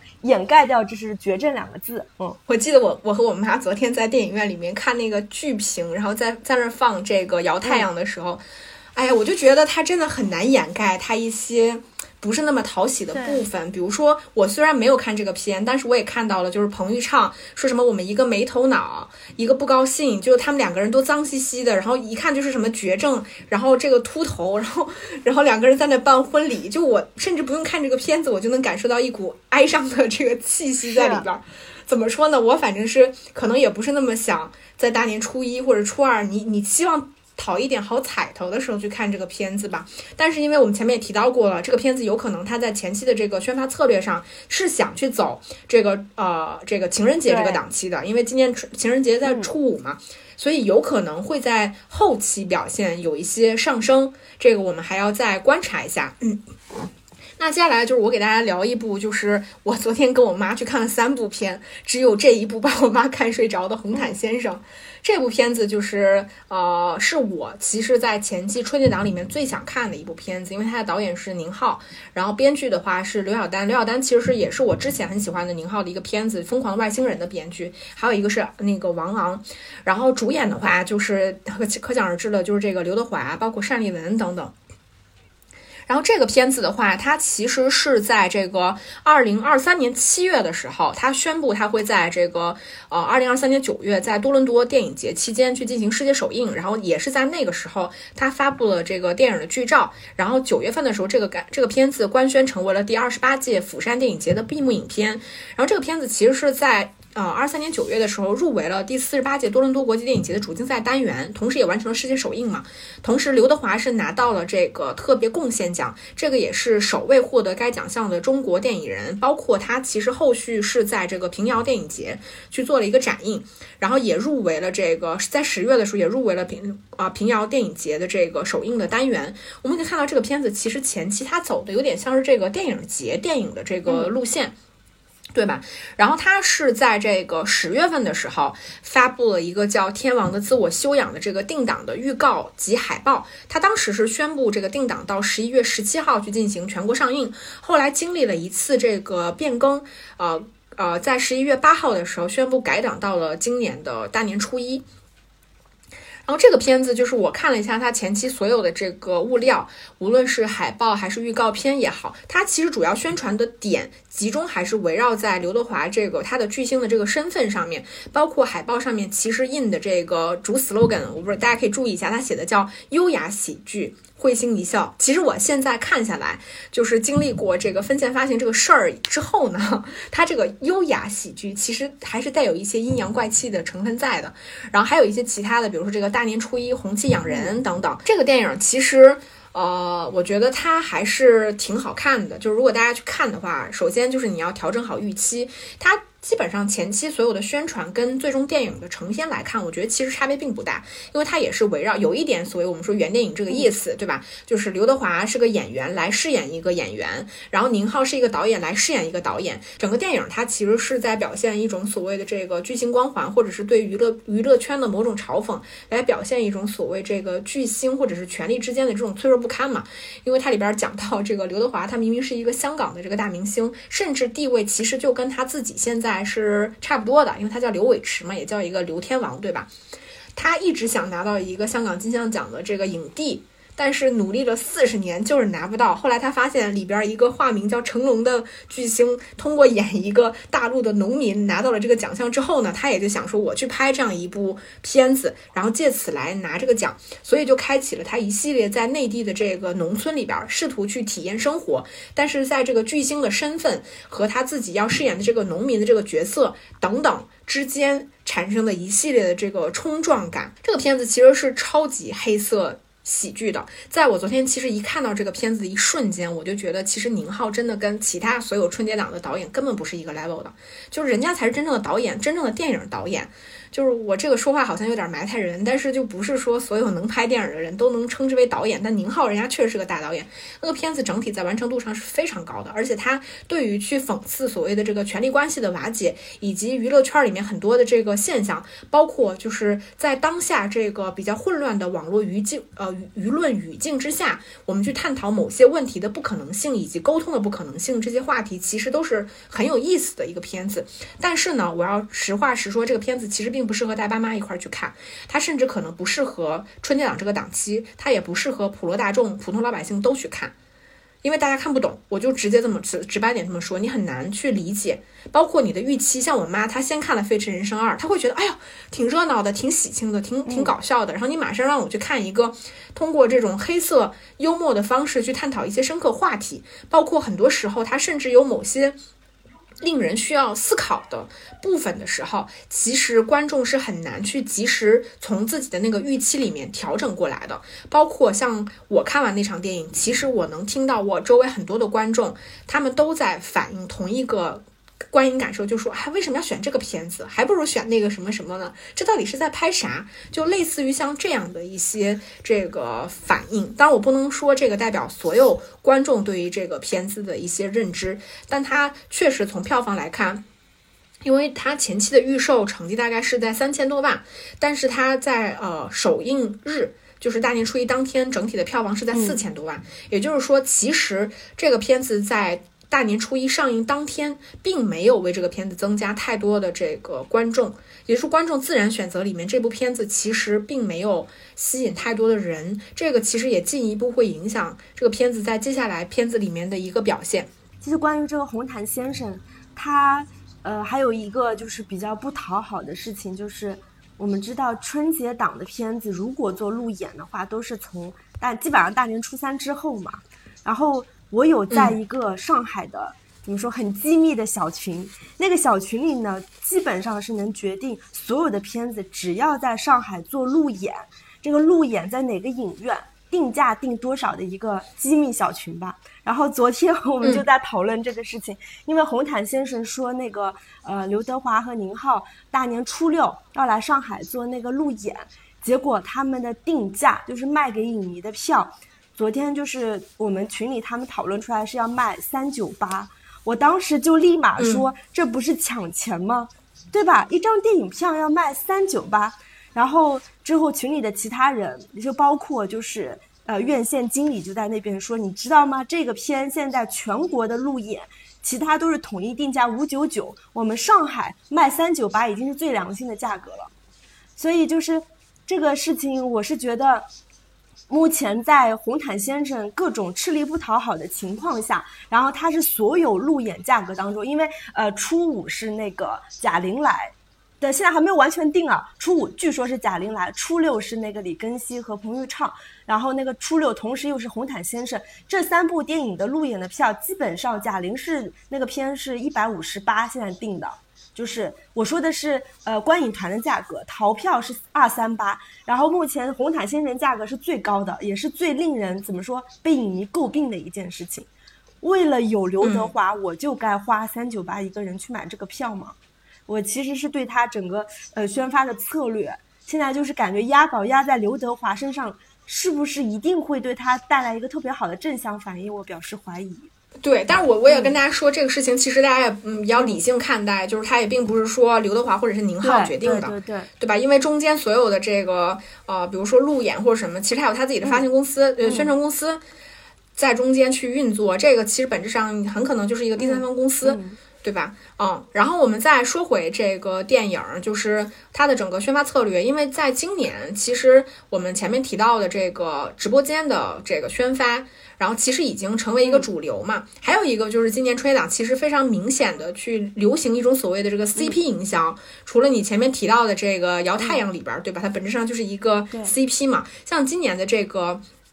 红毯先生，他其实也有去往这个方向去传播，也就是说，呃，红毯先生是宁浩导演和刘德华继十几年前之后的这个结缘之后的首度合作，这个也是他们一直在提到的一个。而且像今年，除了我们说这个抖音之外，嗯。新浪扫楼也变成了一个标配，像红毯先生，他是在这个一月三十一号、二月一号、二月二号、二月三号分别去进行新浪扫楼，然后与会同行的这个抖音直播，包括抖音电影、樊登直播间、B 站等等，其实就相当于全部走了一遍。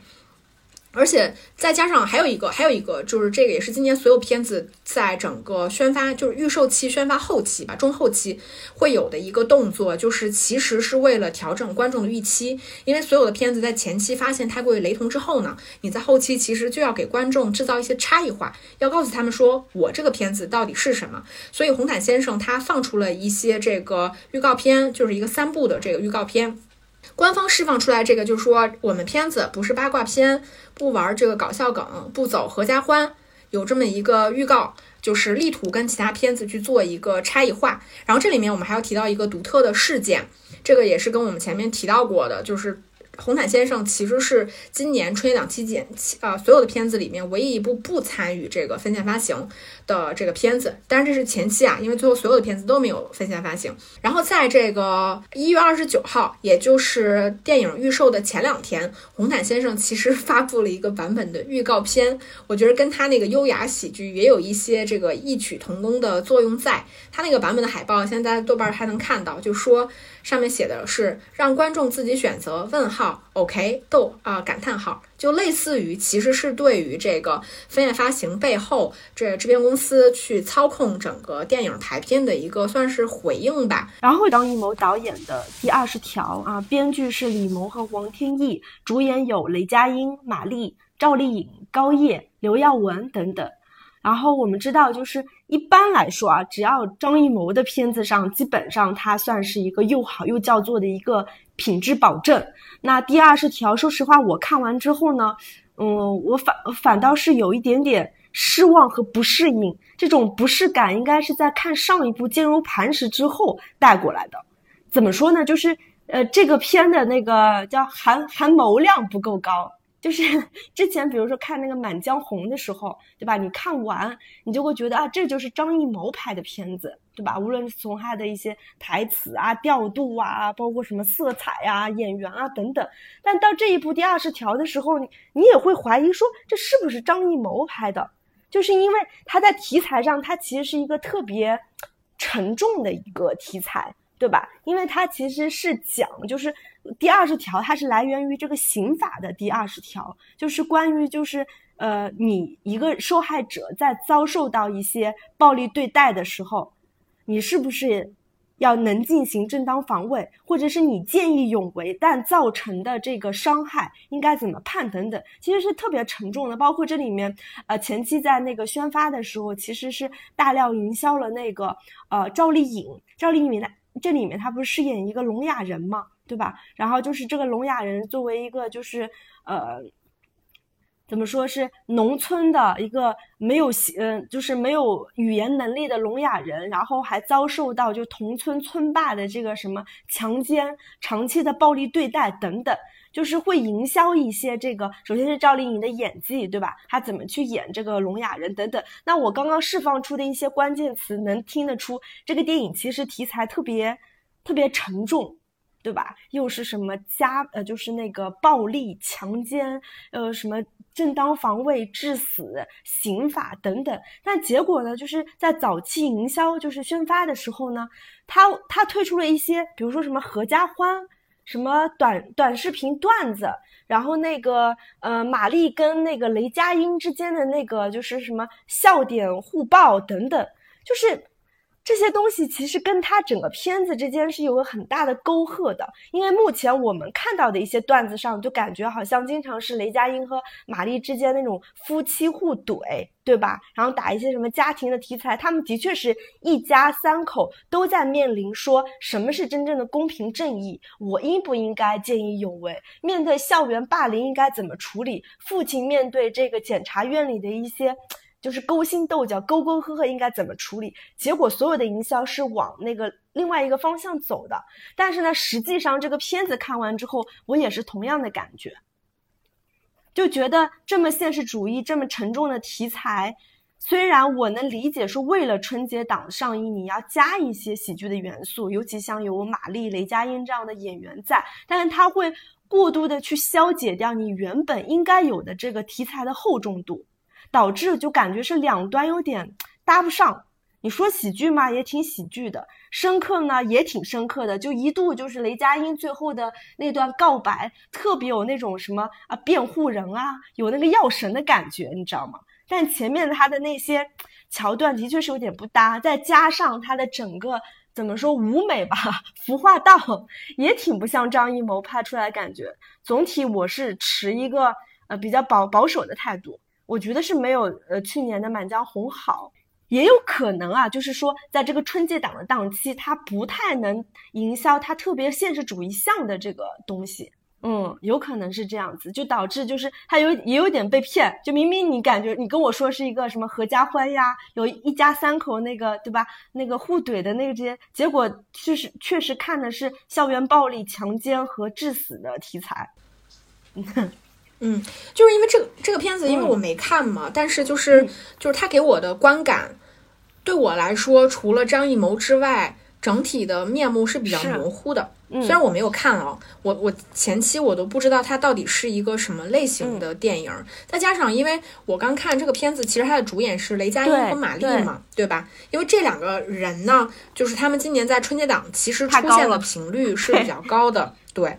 说实话，就是每部片子都在，他们都有。你像雷佳音，甚至是《热辣滚烫》的主演之一。这马丽其实也客串了这个《热辣滚烫》，就是他们，我觉得这些演员他们在春节档这个面孔出现太多之后呢，是会让观众产生一些混淆。这跟明星代言一样嘛，对吧？你代言多了之后，其实我我甚至不知道你你这家是什么，那家是什么。他的这个，我我觉得他的就这个差异性会稍微弱一些。所以我会觉得那个第二十条，它整体来说，它的。最终的完成度肯定也是很高的，毕竟它是张艺谋拍的，对吧？但是它好像不那么适合春节档去放，有种这个感觉。包括它的这个实际上的宣发策略和它影片的题材之间是有沟壑的，这也会导致就是观影的一种不适感。嗯，然后再加上就是。呃，第二十条，我觉得也延续上次坚如磐石的宣发策略。其实张艺谋他自己是不喜欢去参加那个路演和那个首映礼的。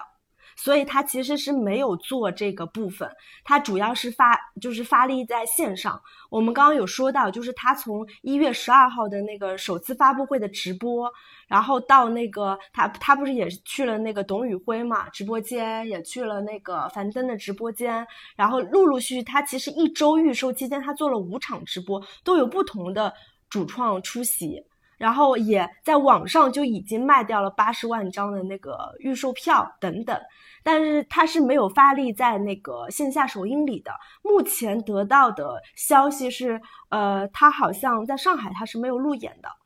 嗯，所以他的策略是有一点点不一样。我不知道为什么张艺谋不喜欢去路演，是不是他很怕直面观众说话这个事情？也不是吧，有一些导演他们确实是不喜欢异地。就是出差或者是一些这个线下什么的，我觉得也也正常。对，目前的第第二呃第二十条的状况是这样子。那我们来聊一下，就是这个《熊出没：逆转时空》，也是这个春节档的这个钉子户，春节档电影的硬通货。我觉得这个片子真的非常有意思，就是它其实是。我先给大家解释一下，我不知道有人会不会像我一样，就是没看过《熊出没》。我没看过，我反正是没看过的。对，但是其实呢，《熊出没》它有是有非常多的这个版本的，比如说这个 TV 主线版、互动剧、幼教、舞台剧等等。就是我们要怎么去区分？因为我们今天都说这个《熊出没：逆转时空》，它是《熊出没十》。就它相当于已经在这个上映十年了，已经有第十部了。我给大家简单去理一下子，就是我们说这个《熊出没十逆转时空》，它其实是属于一个叫动画电影系列，就《熊熊出没》的动画电影系列。它其实是包含了从二零一四年的《熊出没夺宝熊兵》开始，直到今年的逆转时空，其中只有二零二零年一年因为疫情的原因没有就是上映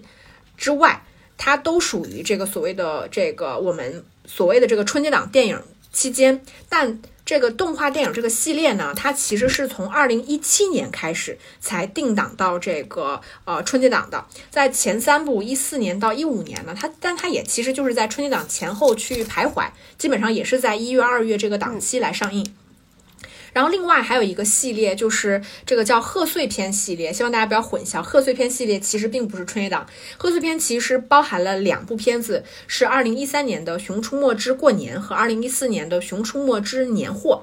啊。然后呢？这两部片子是属于所谓所谓的叫这个贺岁片系列。那我们从《熊出没》这十部，也就是它的动画电影系列整体成绩来看，前三部虽然都没有定档在这个春节档，但都拿到了两亿以上的这个成绩。这个也使得他比较有信心，说我能够进入春节档去分一杯羹。那从整体的这个呃票房成绩来看，它这个《熊出没》进入到春节档之后，每一部片子都进入了这个五亿票房的俱乐部，非常的稳。其中，二零二二年的这个《重返地球》九点七七亿是接近十亿，二零二三年就是去年的这个《熊出没之伴我熊心》更是以十七十四点九五亿的成绩拿到了春节档票房第三的成绩。所以我们都说，就是你知道春节这个《熊出没》前九部这个电影的累计成绩是拿到了五十七点三八亿的票房成绩，就是比这个哪吒魔童降世还要多。就是真的非常的有意思，而且我们说这个《熊出没》这个系列，它其实在春节档期间拿到的所有票房，其实它一直是以一个增量的这个身份存在的。也就是说，因为春节档期间这个票仓的这个票房一直在增加，《熊出没》伴随着这个票房增加，持续在增加，所以它拿到的都是一些增量的这个票房。但从今年，其实我觉得甚至可能从去年开始，《熊出没》就已经在吃这个所谓的呃春节档存量的这个票房了。为啥呢？像今年这个情况，就是因为，就是今年春节档整体的这个电影竞争对《熊出没》来说过于的温和了，因为所有的片子都差不多，没有一些特别大的 IP，一些特别强劲的对手，使得《熊出没》这个系列反而在其中形成了一个独特的这个格局，它能够吃到更多的这个票房。因为《熊出没》它其实，在昨天我们刚刚刚刚已经提到了，在首日票房就拿到了二点四亿的成绩。就是轻松的，非常轻松的，就成为了这个系列电影里面开画最高的一个成绩。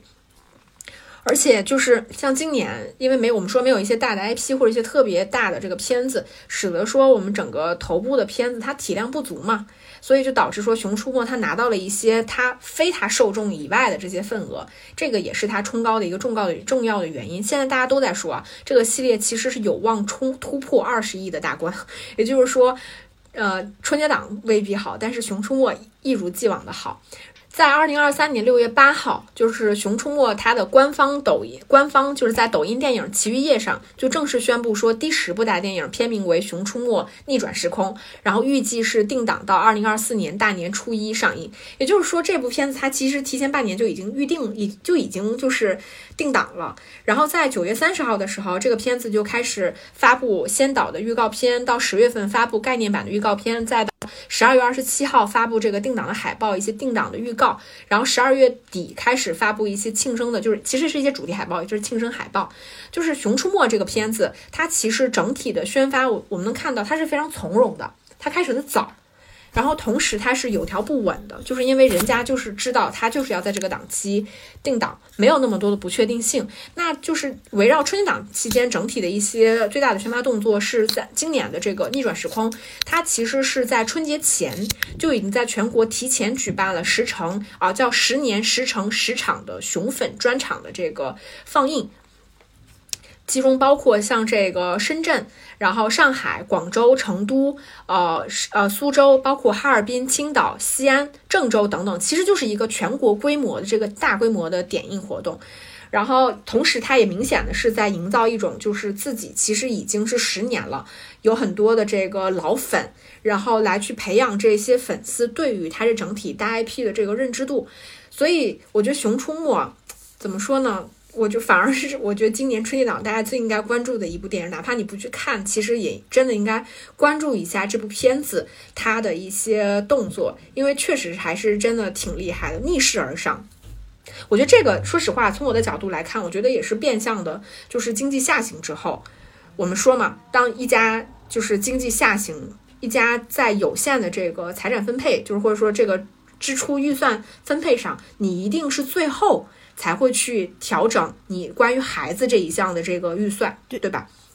所以，我如果打个比方，我我们这家之前一年去春节档看两次片子，现在只能看一场片子，那我一定会选择能够带小孩去看的那一部片子，所以保证这部片子其实它在春节档期间风险是最低的。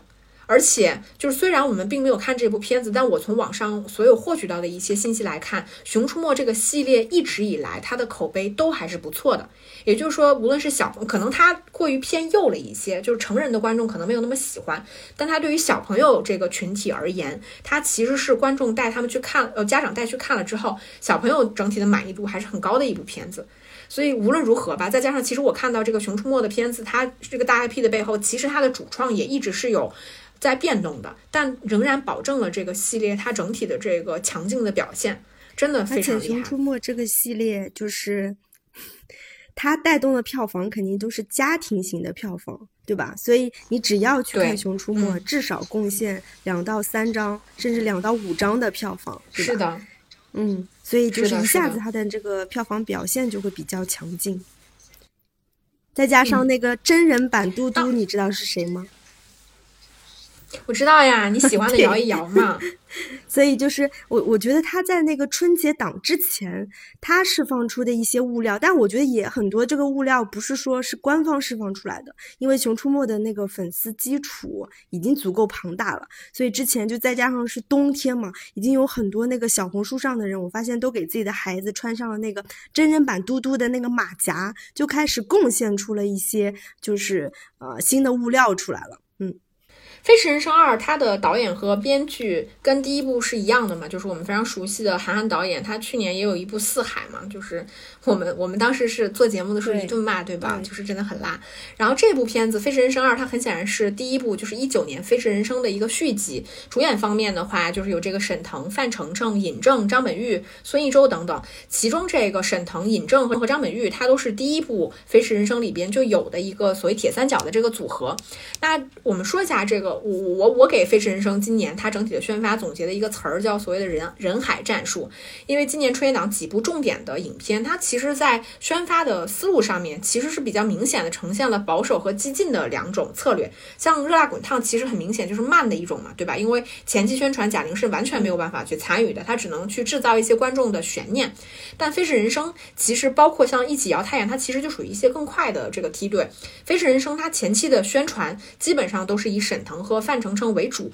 然后后续加入了这个沈冰，包括孙艺洲等等喜剧人。它主打的一个概念就是这个合家欢喜喜剧氛围。到一月三十一号预售开启的当天，又官宣了。就是很多位的这个惊喜客串，包括这个于适啊、黄景瑜呀、胡先煦呀等等。所以从最开始的这个呃喜剧人集合，就变成了所谓后来的这个叫飞驰天团。其实最早呢，这个我来我扒了一下这个飞驰人生它整体的这个宣传，最早一个是在二零二三年九月十九号，也就是这个电影《飞驰人生二》它开机。的一些相关的话题，当然它也配套了一些路透，包括一些竞组的话题。然后直到二零二四年一月十号，然后该片是发布了这个叫《潇洒走二回》版的这个海报，同时宣布定档了这个大年初一。到这个二月五号的时候呢，《飞驰人生》其实是开启了这个大规模的首映，因为这个片子其实豆瓣已经开分了嘛。对吧？它目前是春节档所有片子里面评分最高的一部片子，所以这个口碑也成为了很明显的，成为了这个片子它后续发力的一个口碑的方向。包括什么明星、业内媒体和普通观众都比较齐的释放出一些好的口碑，大家明显的评论就是说，哎，这部片子它是好于第一部的。然后我们这个片子其实它算是宣发比较早的，差不多有一个月的时间，从一月十号左右到目前为止，除了我们前面提到的，就是说以沈腾和范丞丞也，他们也会炒 CP 嘛，就说这个前期猜测沈腾和范丞丞是不是父子关系，到后来又说这个是师徒的关系等等，然后包括预告片里面其实也会有一些，比如说看沈腾春节快乐。然后这个全全员全员喜剧人逗笑全家人，类似于像这样一些比较喜庆的这个 slogan。然后我看到他们官方其实也会玩一些这个梗，比如说这个范丞丞脖子长这件事儿，其实是他参加综艺一直以来积累的一个人设嘛，在这个片子里面其实也是有提到的。然后包括说这个考驾照，说这个沈腾好像就是我驾校的老师等等啊。到这个一月三十一号，这个预售开启之后呢，其实我们明显感受到，我自己是明显感受到，就是因为，呃，他要跟其他的片子去做一些这个宣传的差异化，所以到上映前第八天，上映前八天的时候，《飞驰人生二》它其实放出的一些这个制作特辑，呃，基本上是往这个所谓撞车啊，这个特效。等等方面去靠拢，然后称自己是一部这个工业片，会给你一些这个视觉刺激等等，包括看片后它的这个口碑的反馈，其实也更多的是往这个赛车的震撼特效上去呃营销的。然后到这里，其实我们能，我我特别想去提一个名字，就是沈腾，因为我平心而论，我觉得《飞驰人生二》它能够就是。怎么说呢？我觉得在前期，呃，在春节档一众片子里面去算第一梯队里边，说实话，我并不觉得就是韩寒有那么大的市场号召力。相反的，其实我们从目前看到的很多的宣传里边，韩寒是比较回避去进行直观的宣传的，是因为不可否认，韩寒现在整体的观众缘是比较差的。所以他基本上不太参与前期的宣传，包括其实《飞驰人生二》最早跟董宇辉的直播间，韩寒是要去做客他直播间的，后来其实也是取消了的。但是沈腾呢，就是，嗯，是这个片子片子其实最重点宣传的一个方向，包括有提到说什么所谓的这个含腾量百分之百等等。因为去年其实也出现过一个事儿嘛，就是这个四海里边沈腾的这个客串诈骗的这个事儿，但跟沈腾没什么关系啊。因为前期所有的那个四海的宣传里边都把沈腾放出来了，后来我们去看片的时候就发现被骗了，因为这个片子最好笑的部分就是沈腾出现的，但沈腾出现的在预告片都看完了，对吧？但我们回到沈腾，沈腾他目前为止就。当前吧，他确实是春节档里边票房号召力最高的一个人。就是根据就是灯塔专业版它的数据显示呢，沈腾目前其实出演了五部春节档的电影，包括这个《疯狂的外星人》《飞驰人生》第一部《四海》，虽然他有一点这个诈骗嫌疑在，但他也是沈腾出演的，包括《满江红》《你好，李焕英》等等。它当前的这个春节档电影总票房是达到了八十三点二亿，也是全国唯一一部我们说春节档的八十亿票房先生。那就以目前这个《飞驰人生二》整体的走势来看。沈腾其实是很有可能在今年完成春节档所谓这个百亿票房先生的这个成就的，就是我觉得毋庸置疑吧。就这几年，从二零一九年开始，就是沈腾开始，呃，从那个《疯狂外星人》啊开始去在春节档期间，大家去看到他。其实我觉得观众潜移默化中确实也培养了一定的这个心智。感觉你好像春节的春节期间就是要看到沈腾，就会感觉非常的喜庆。等等，所以他目前包括去年的《满江红》，对吧？也毫无疑问，就是他对于观众整体的这个票房的号召力是非常强的，尤其是在春节档这个大的票仓期间。我我就关心《飞驰人生二》油腻吗？这个片子呢，其实我说句心里话，尽管现在大家说它的片子比第一部质量要好，但是从我来看，我觉得它跟第一部是一样的。就是如果你看过一，你不喜欢一二，你其实也没有必要看。对，但如果你看了一，像我，其实我并不觉得《飞驰人生一》是一部烂片。其实我觉得在韩寒的电影里面，那部片子还可以的，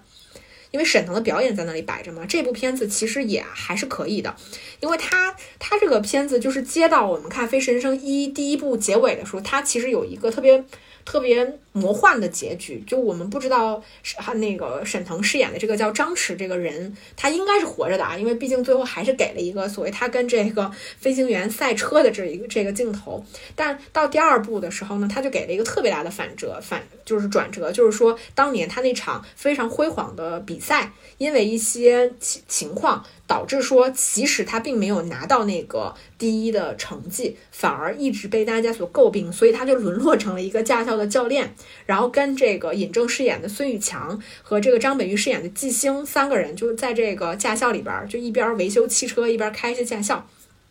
然后一个偶然的机会呢，他们其实就遇到了一个濒临破产的，专门去生产这个假冒车，就假冒老头乐。比如说奥迪不是四个圈儿嘛？他造五个圈儿，就是奥运。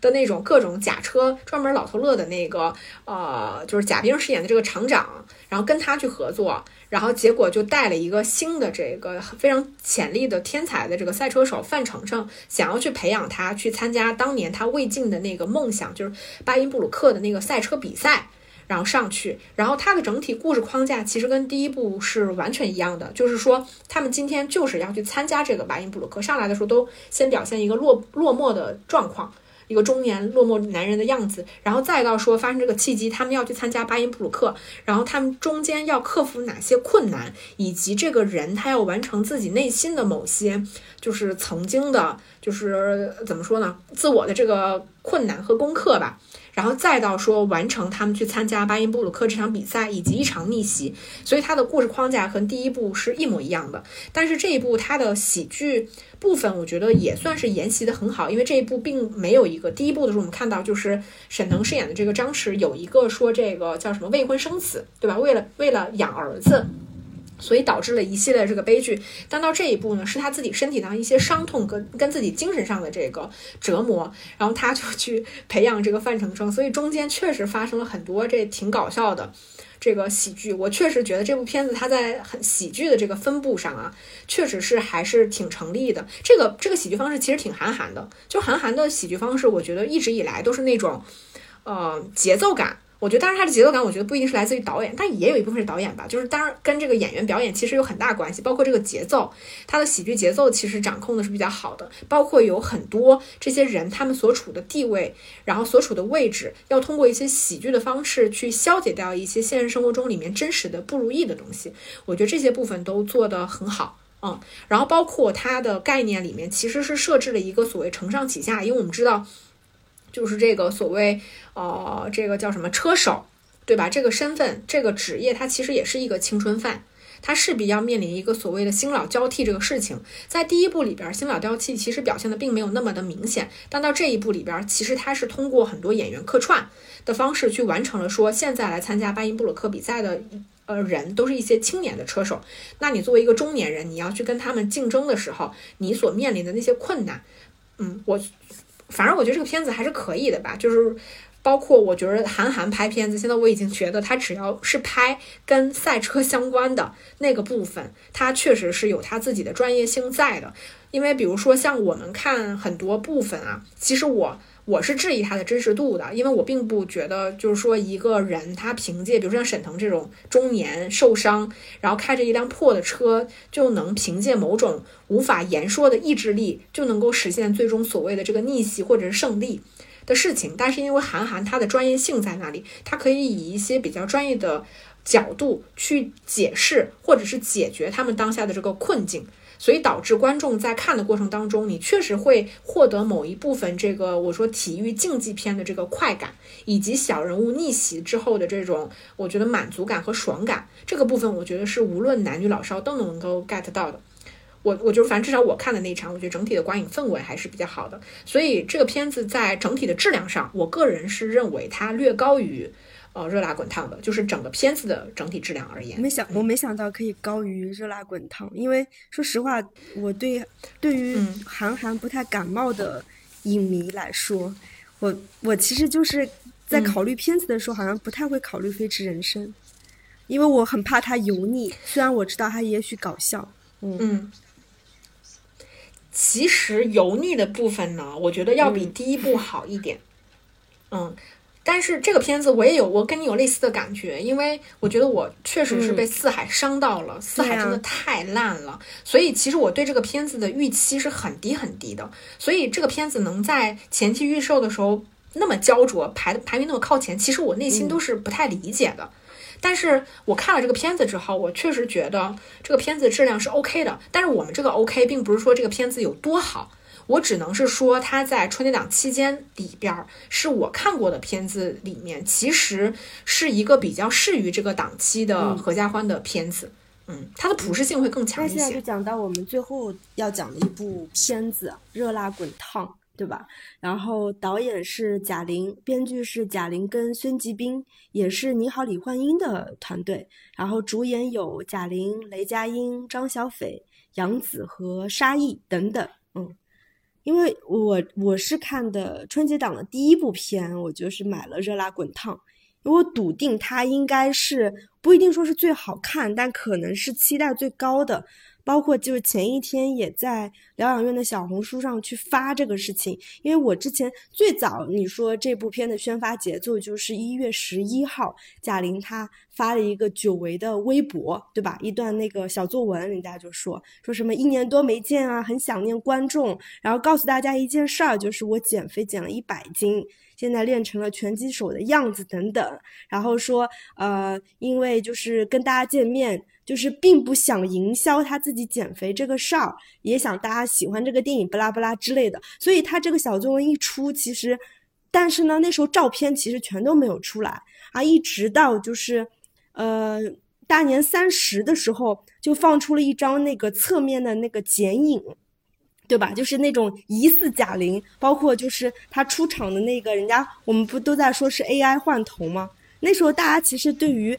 这是不是真的贾玲，她是不是用了一些特效来演了这个电影，其实是有很多质疑的，对吧？因为大家还是不太相信。结果真的进了影院一看，发现这是真的贾玲，而且她真的瘦了一百斤。她不是说瘦了一百斤，她是强了一百斤，因为她这个体脂率，包括她的那个运动强度。对吧？她的运动能力都是非常惊人的，嗯，所以这个后来我就赶紧推荐石榴姐去看这个电影。我说是中国电影史奇迹，对吧？我我说的这个电影史奇迹真的是从演员的维度来讲啊，以前就是包括好莱坞的那些影帝什么的，什么荒岛余生啊，是荒岛余生吗？达拉斯买家俱乐部，包括那个美国精神病人，影帝影后，尤其是影帝吧，就是为了一个角色，他可以经历一个体重的大涨和大减，这个都是值得怎么说？就是包括宣发策略，包括营销，包括影迷，非常值得讨论的一件事情。然后结果到了贾玲这儿，我就发现大家突然对贾玲瘦了这个事情，呃，挺极端的。有一种就是属于我们这类，还是觉得挺鼓舞的，对吧？挺励志的。就觉得他是就是我们的楷模，但另外我看到就是豆瓣上一大批就是恨不得打一星的，他们就觉得怎么了？我就呃我就花了一个电影票的钱，我就要看你贾玲减一百斤吗？你凭什么要营销你的身材等等，对吧？所以这个现在这个营销也是呃怎么说？就是关于贾玲这一百斤这个事情是带来了比较两极的一个一个评论的。其实关于这个事儿呢，我我我自己说实话，就是你昨天，因为我我对这个片子其实预期是很低的，因为你好李焕英我自己就没有那么喜欢，包括啊就是我妈其实之前也跟她的小姐妹去看了你好李焕英，就是因为那个片子热度太高了，但是他们就觉得不好看，但这个是本身不好看这个事情是见仁见智的，但因为昨天你说这个片子什么。奇迹，你也没有说这个片子好看，你就是跟我说这个片子就是值得一看，所以我就立刻带我妈去看了。后来其实我在看完这个片子之后呢，我也有试图让我妈去比较一下，我就说你觉得《飞驰人生二》和《热辣滚烫》哪个更好看？然后我妈就觉得不相上下吧，但是其实从她回来跟我的分享里面，她其实分享《热辣滚烫》是更多的。我觉得这个片子不可避免的，它可能对于女性观众而言，我们对于这些变化其实是有一些更直观的这个感受。但我其实说实话，某一种程度上，我能够理解为什么大家不喜欢这个片子前期营销的东西。有一部分我觉得就是啊，有一部分其实是因为像《你好，李焕英》，包括这部片子，我觉得他们都采用了一套相同的宣发策略。也就是说，其实观众在没有看这部电影之前，你所有的期待并不是来自于这部电影本身。我并不是告诉你这个片子能让你笑，能让你哭，我这个电影多好看，对吧？我特效有多么精彩，这个演技有多么精湛，它都不是这些，它都是来自于一些外围信息。比如说当年的《你好，李焕英》，它它前期所有的宣发都是在告诉大家说，这个是贾玲自己真实的故事，她跟她妈妈当年某些真实的故事，所以观众其实是带着对于一些真实故事的这个情感和期待，移情到了我去看这部电影里边的。这个说实话，当年它的营销是非常成功的。观甚至我我当年我记得我坐在电影院里面，我虽然不喜欢《你好，李焕英》，但我也哭得哗哗的，是因为我没有办法不把那种真实的母女情感移情到我在观看这部电影里面。明明应该是一些虚假的扮演的东西，但因为我自己观众产生了移情，所以完成了我在观众我在观影过程当中的释放。但其实这种释放并不是电影。完成的，而是我前期宣传里面带入的那些信息完成的。我觉得《热辣滚烫》其实这次也出现了同样的问题，所以某种程度上它，它我觉得它既是它的成功啊，因为今天其实它已经因为这个话题热度带高，所以使得整个片子它的这个票房增上来了。但另外一方面，我觉得它势必一定会遭到这种口碑的反噬，就是因为这个片子所有前期的宣传不是围绕这部片子的，甚至除了这个片子里面贾玲之外。我我其他人我甚至都不太怎么知道，就是因为所有的宣传都围绕说，哎，贾玲瘦了一百斤，贾玲到底有没有瘦一百斤？贾玲瘦成一百斤之后到底是什么样的，对吧？所有东西都不是关于这部电影的。我觉得这个其实是会，反正我就会作为普通观众，我某种程度上可以理解这种感情，就是我难道要为了贾玲是不是瘦了一百斤这个事情去电影院看电影吗？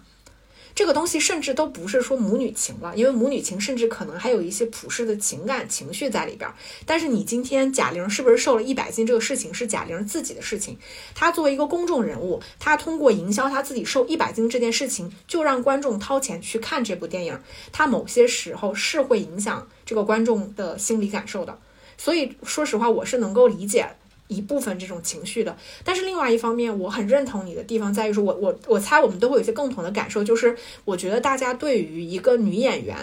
就是瘦一百斤去这个角度去营销这个电影的恶意太大了。因为这个，其实所有的电影宣传在前期都一定要去制造观众的预期，这个就是观，这个就是宣传的意义。他要去积累观众观影的这个热情。那一个电影，他选择了把这个电影最大的卖点，比如说《红毯先生》营销刘德华，对吧？《飞驰人生二》营销沈腾，都作为一个他自己最核心的卖点。那《热辣滚烫》贾玲作为一个核心最主要的演员，我把它作为一个核心的卖点去营销，怎么了？为什么大家就对于这件事情恶意这么的大？这件事情其实我认为它一定里边就是有某种厌女的情绪在里边的。所以我能够理解，我像我们我们也看到很多嘛，不论是我们群还是其他群，里面大家都对于这部片子，甚至你连看都不看，你就充满了恶意。我觉得甚至很多就是说减肥这个词儿的人，他都没有看这部片子，是因为你就是甚至就比如像我们俩都是健身嘛，大家都会觉得你健身就是为了减肥，这个就是一个刻板印象。但这个东西恰恰不是这部电影我们在观看过程当中它所传递出来的那个信号。对吧？他甚至可能也不是那么的去强调一个女性她自己的这种成长和奋斗、逆袭等等。我觉得它更多的是一个人物，他从一个状态到另外一个状态里边的这种个人化的成长。所以我我看的时候，我会不适的一点就是为为什么大家对于这个片子的恶意这么大，而且甚至是在你并完全不了解这个片子在讲什么的情况下，你只是先入为主的觉得，因为贾玲瘦了，所以她就是在讲减肥这个事情。当然，这个中间咱们就不能完全赖观众啊，因为这个宣发公司他自己确实有往这个方向去引导，就是大家的恶意已经大到去骂，就是贾玲作为一个中国女导演，进而就是骂到就是她，对吧？有这样的人做什么导演，中国电影还有希望吗？就是他这个恶意其实已经是满满的泛滥了。嗯，我反正是真的非常的反感大家动不动就去扣帽子的这个行为。就是扣帽子当然容易了，我也可以说什么什么什么什么就是最大的失败，就是最大的败笔，一切全怪你这种话，这种话有什么意义呢？这种话除了发泄你自己的，就我觉得怎么说你自己的恶意和愤怒之外，或者是表现你好像有一些观点之外，其实没有任何回归到这部电影，因为它是改编自日本的这个《百元之恋》，就是安藤樱饰演的一个比较整体。比较丧的一个女性形象啊，你你你有看过那个《百元之恋》的？嗯嗯，其实就是它整体怎么说，汉化做的我觉得还是比较好的。但是呢，的确我也能理解，就是大家对于这部呃《热辣滚烫》可能比较大的诟病应该是剧情和剧本上，对吧？就是比如说他为什么就要开始练拳击，或者是他跟这个呃男主角之间的这个恋情发展。对吧？就是是不是有一些突兀，包括他就怎么就是促成了他那个练成拳击手的这样子的一个动力，其实会有点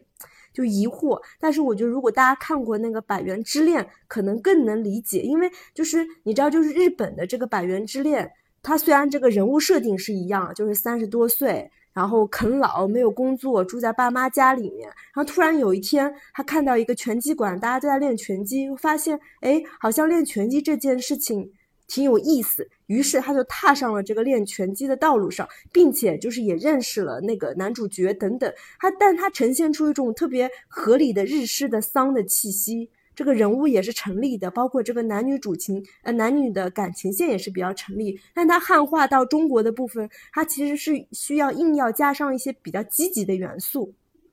对吧？就是有一些日式当中，比如说一些什么，比如说呃抢劫的桥段。比如说一些强奸的桥段，其实都去掉了。那你汉化过程当中就会有一些不适感，包括就是呃日本的原著当中，呃日本的那个原版当中，其实没有过度去营销呃这个女主角因为这个男主角才学的拳击，她是自然而然学的这个拳击，其实跟这个男的是不是拳击手没有本质上的关系。但在中国版当中，其实有去故意去营销什么办卡呀。对吧？跟那个雷佳音之间的桥段，好像必须，好像是看上去就是把那个男女的感情线跟拳击有一个直接的挂钩。但是这个男的最后又离开了他，又离开了拳击馆，为什么还要继续练拳击？这些逻辑上的东西的确是有一些 bug 的。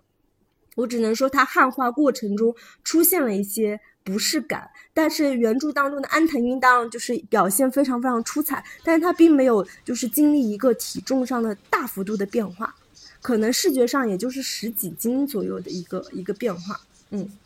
我觉得《热辣滚烫》这个片子呢，就是我为什么从整体质量上，我甚至可以把它排到《飞驰人生二》之后，就是因为。嗯，我觉得商业成功是商业成功，电影质量是电影质量，对吧？咱们就也不不是说不不肯定贾玲作为导演她的努力，因为包括电影后面，其实她在放这个片尾的时候，其实也放了很多贾玲除了她自己在这个身材上的一些这个刻苦努力之外，其实也包括她自己作为导演上，她自己一步一步的提高。就这些部分，我觉得这个是他个人的这个努力。但是从我的角度来看，我觉得《热辣滚烫》有一个比较大的问题就是，它其实前后不是一部片子，就是他前期所有。营造的，但是我能够理解你说他在改编过程当中的这些变化。那因为我自己不是一个看过呃《百元之恋》和《热辣滚烫》两部片子，所以我没有办法去做一个对比。但我自己看过《热辣滚烫》之后，我把它作为一个全新的电影来看的过程当中，我会觉得这个片子其实是有蛮多问题的。就是像你如果不跟我说这个片子是个影史奇迹，这个东西吊着，其实我在前面观影的过程当中，我是会觉得比较无聊的。就是他，他其实就是在表现一个，就是中大龄这个肥胖，呃，对屌丝女她的这个日常生活，对吧？跟这个妹妹感情不和，然后被这个闺蜜和男友劈腿，然后碰到渣男做小服务员这些事情，其实这些事情本身呢，我觉得它过于的平淡了。就是他在平淡之外呢，他其实当然他后面通过一些这个我们说蒙太奇告诉我们观众，他其实是一个可能本身性格比较内向的人，或者是说过于单纯的人，他在这些日常的人人际关系里面受到了伤害，导致说他可能其实甚至要面临一些这个过激的这个事情发生等等。其实，但是我在观影的过程当中，其实我一直。唯一吊着我的东西就是贾玲到底什么时候能完成那个逆袭？但在整体的过程当中，她的那个喜剧的推进，我觉得是比较。没有没有力度的，我们就说不像是一个正常的喜剧片，它在推进某些喜剧的这个节奏或者喜剧点的时候，它其实是需要不断的去推进、不断的去积累的。这里边唯一可能推进的比较成立的，就是在杨紫那条线上面，他试图去做一些这种情绪上的积累。但其他所有的人从一开始，其实比如说像这个雷佳音饰演的这个叫浩坤，对吧？他一出现，然后那个其实。观众就有大概的这种感觉了，就是这个人他势必不是一个什么，包括他们俩刚确认关系的时候，他就让他去帮他干活什么的，就观众其实就已经知道这个事情它的走向了，所以导致我在观看前期所有剧情的过程当中，你的感受是比较平淡的，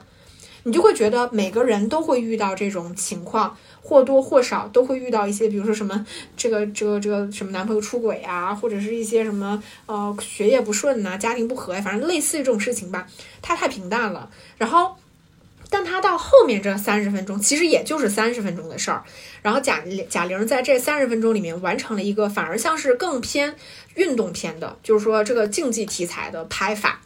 他去拍这个人，他如何刻苦的训练，他的这个在日常的，包括他用了很多那种，就对吧，分分屏的那种做法，来告诉我们说春夏秋冬之后这个人他大大概视觉上产生了哪些变化。然后再到说他最后那一场拳击比赛，其实拳击比赛那场我觉得拍的挺好的，它是一个非常纪实片的拍法，它不像是我们看很多那种明明是就比如说打个比方，比如去年的热烈，对吧？他拍一个这个呃街舞，但他是以这个拍体育竞技片的拍法去拍这个街舞，但他为了街舞拍的好看，所以他用了很多这个花哨的镜头和特效等等做法。但这个贾玲这部《热辣滚烫》，他到那个拳击比赛的时候，他其实是用一种非常纪实的手法去拍，大家去看的话会发现那个镜头其实挺长的，每一个。几乎都是应该就是这个演员他真实完成的，并没有加太多花哨的镜头来渲染那种悲情的东西，或者是说热血的东西在。但他在最是最后三十分钟，其实就是一个非常明显的这个这个这个运动片的拍法。但你前面呢一个半小时不是这样做的，所以我觉得作为观众来说，如果不是靠前期这些东西撑着呢，这个片子你会你的感受就是。你理就怎么说呢？你看完了，你可能觉得挺热血的，但是你坐下理理性想一想，你就会发现，你除了贾玲瘦那一百斤，对吧？体脂变低了之后，你啥也记不住。所以再加上我们国情确实是没有那种，就是说丧文化这个东西。尽管我们现在也会说这个年轻人丧啊等等，但这个丧的东西，它的归根到底的东西是什么？为什么这个人这么丧？这个电影里边。的做法当然是说他在人际关系里面的碰壁，但是我认为这真正的丧背后，它其实并不是说我每个人出去跟这个社会之间的接触过程当中，我受到了伤害，我退回来了，这个就叫丧。这个理解，我觉得它是一个非常标签化的理解，对吧？就跟我们理解说什么，哎，不举例了，反正就是类似于这种东西吧。它它处理的很表面，所以导致前面一个半小时的剧情它比较浮。但我我并不是说这服它就一定很难看啊，它并不是难看，它只是说会略微有一点无聊。然后，但你后面那三十分钟它吊起又太成功了，所以你看完了之后，你瞬间就被吊起来了。你你你就会觉得那最最起码最后那三十分钟所有的主创他是很真诚的，对吧？他完成的这个事情，无论是在拍摄上，在剧作上，他都是很成立的。所以这个片子吧。咋说呢？就是就是情况就是这么个情况。最后三十分钟，他的那个尤其是拳击赛，就是四个回合嘛，基本上是完全照搬日版的，就包括就是他们俩怎么打，是吧？就是哪一拳击在，就是包括那个呃贾玲一开始不前三个回合一直采取一个就是保守，就是被打的一个状况嘛，然后到第四回合就试图去反击，打他对手的连身体的部位，其实跟日版是一模一样的。这一点他还是比较偷懒的，嗯，就是真的是完全一模一样，包括那种计比较计时的拍法，其实日版的会更计时一点点，算是也取到了人家原版的精华吧。嗯嗯。嗯，明白。那可能就是看过这个《百元之恋》的朋友们，就会对《热辣滚烫》这这些部分就会更对对，其实迟疑吧。对对对，确实是，的确是有有一点点割裂。对，因为。因为我们之前也提到过，就是很多时候改编是改编，但是你直接照搬人家的镜头运镜就略微有点问题。但但无论如何吧，就是作为我，我看到这这一幕的时候，在我没有其他的背景信息之外，我觉得它还是成立的。而且就是我昨天看看完之后非常感动的一点，就是我哭湿了好几张纸巾。就我是一个眼泪很容易被骗的人啊，就是我我看的过程当中，我觉得非常就是感动的一点，就是因为咱俩都是常年健身的人嘛。就是我，我印象很深刻。就是我自己之前的时候，我因为我已经我在群里面有聊到过，我之前健身两年的时间，我上了四百节，就是力量训练的私教课。然后，但因为我我是一个比较佛系的人，我并没有什么特别明确的追求，就是我要达到什么什么什么。但是我要跟大家解释的就是，确实很多我们说保有运动习惯的人，他不是为了减肥，不是因为我们觉得自己肥我们才去锻炼。锻炼它其实是一种生活方式，它能获给你带来很多很多的东西。但我当时印象中呢，就是我到后期的时候，我的教练就跟我说，我们就来练引体向上，就是那个徒手的引体向上，因为正常我都会借助那个弹力带。然后呢，我们其实就每天都去练这个动作。女生的上肢力量普遍是偏弱的，所以你想徒手去做引体向上，真的非常的难。大家，你别说女生了，我当时在健身房的时候，男的都没几个行，真的，它是一个很难的动作。但是当我看到贾玲，她不仅可以徒手做引体向上，而且她，你知道她的核心超强，她就会玩。我们在那个很多短视频里面看到，就是大家看到那些核心非常强的人，他徒手去用他的腿去一步一步走那种凌空步的感觉的时候，贾玲真的非常牛。而且她在很多这个电影里边，包括后面花絮放到的，她做到的很多动作，你试试你就知道了。她的核心真的超强，所以到后来我们看那个。他去打拳击出现的时候，他的那个腹部其实他的腹部没有什么曲线。我说句心里话，但是所有核心强的人，他都是没有核心曲线的，他都是没有曲线的，就是因为核心它本身你够强，它是会让你的腰变粗的。所以我当看到那一幕的时候，我就觉得贾玲就是那么的可信，因为她就是成，她并没有为了一个所谓的美感啊。给你营造出来一个我现在特别曼妙、特别曲线，我很有女性美，不是那样的，那就是一个很有力量感的身体，对吧？它，我我我甚至很难承认说它出现的那一幕它是美的，就是我们说呃怎么说普世意义上的这种视觉的美，对吧？它皮可能甚至有一点松，因为它确实是在一年的时间里边就是暴瘦、暴肥又暴瘦，但是我觉得他的身体是非常的具有力量感的，那个人站在那里，我觉得他是有力量感的。这一点其实是真的非常打动我的。当然，我觉得很多人你不愿意为了这种就是所谓贾玲个人的这种东西去买单，我觉得也无可厚非吧。但是就是没有必要带有很多的恶意去说这种东西。嗯，那我们基本上就是这八部片子的宣发策略，包括我们看过的片子，我们也都分享了感受。然后就是在节目结束之前，我们还是可以来大胆预测一下吧，就是今年这个春节档的票房。你觉得谁会以大概什么多少亿的那个票房收尾？就是以目前来看，其实我前期看了一些，就是这个票房的预测，基本上目前的预测就是《热辣滚烫》和《飞驰人生二》都都是能够在三十亿以上的这个票房左右吧，超就是也没有超太多啊，都是说三十亿以上的这个成绩。就以我目前的感受来看，我觉得《热辣滚烫》的热度，或者是说它话题的讨论度确实更高。就是因为其实平心而论，像今天《飞驰人生二》，它的策略已经转向说，它很明确，他们其实比较明确的知道我自己的片子口碑好，所以它往这个口碑的方向去营销。我觉得这个做法呢，它其实是一个比较稳妥的做法。也就是说，我在我现在的这个口碑基础上，我就能够维持稳定的增量。但是这种稳定的增量其实是可以跑长线，但是它很难实现爆发。我觉得这是一个问题。然后另外一个就是《热辣滚烫》，它的热度。确实是因为贾玲这个话题带起，因为我们说热度也不会热一天，对吧？它起码要热个两三天。它热度带起了之后，确实会吸引观众更多的去影院观看这部片子，包括排片上面可能也略微占有优势。同时，这个片子它的质量其实并没有比《飞驰人生》差太多，或者说作为普通观众来看，你看完了之后，你不会觉得，哎呦，《热辣滚烫》怎么这么辣，《飞驰人生》怎么这么好？其实你不会有这种感觉，它片子质量都是不相上下的情况下，我觉得无非就是谁的话题度更高，谁的。票房就会更好，所以以我自己来看，我是觉得《热辣滚热辣滚烫》的票房破三十亿应该是没什么问题，《飞驰人生》我估计，嗯，我不太确定，我觉得三十亿上下吧，或者是说二十七八，那我觉差不多吧。得现在因为这两个电影的票房咬的比较焦灼嘛，对吧？就是比较接近，那我觉得后期一定会分化的，所以我不知道就是《热辣滚烫》之后，贾玲因为她年初三要来路演。我不知道，就是她的这个出现会不会再带一些新的流量或新的话题度？因为昨天其实贾玲就去了那个呃 CCTV 六嘛，人民日报的一些直播间，就抖音、微博视频号其实同步发的，这个热度非常非常高。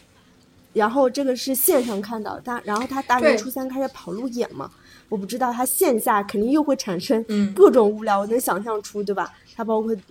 嗯，但是我不知道他有没有一些新的点、新的营销点可以出来。反正我觉得，其实从我们无论是说什么健身、减肥什么这种话题，或者女性这个话题，其实可延展的话题度，我觉得还是比较高的吧。这个我们只能在。就是观察看看了，但我我自己肯定目前也是更看好这一部片子的。其实说实话，我自己觉得比较可惜的就是《红毯先生》，因为这个片子无论是我自己前期预期，还是说我自己看完了，我都觉得它它肯定是春节档质量最好的一部电影，就是从影片质量来看。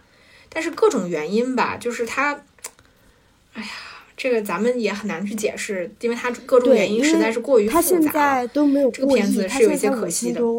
我感觉它最终的票房应该不会超过三万，呃，三亿，有可能，因为现在这个感觉它增长的比较困难，再加上它现在的排片其实才五个点，也许它的排片会更降，那就会对它的票房真的会产生比较大的影响吧。那我们也只能观望看看吧。嗯好的，那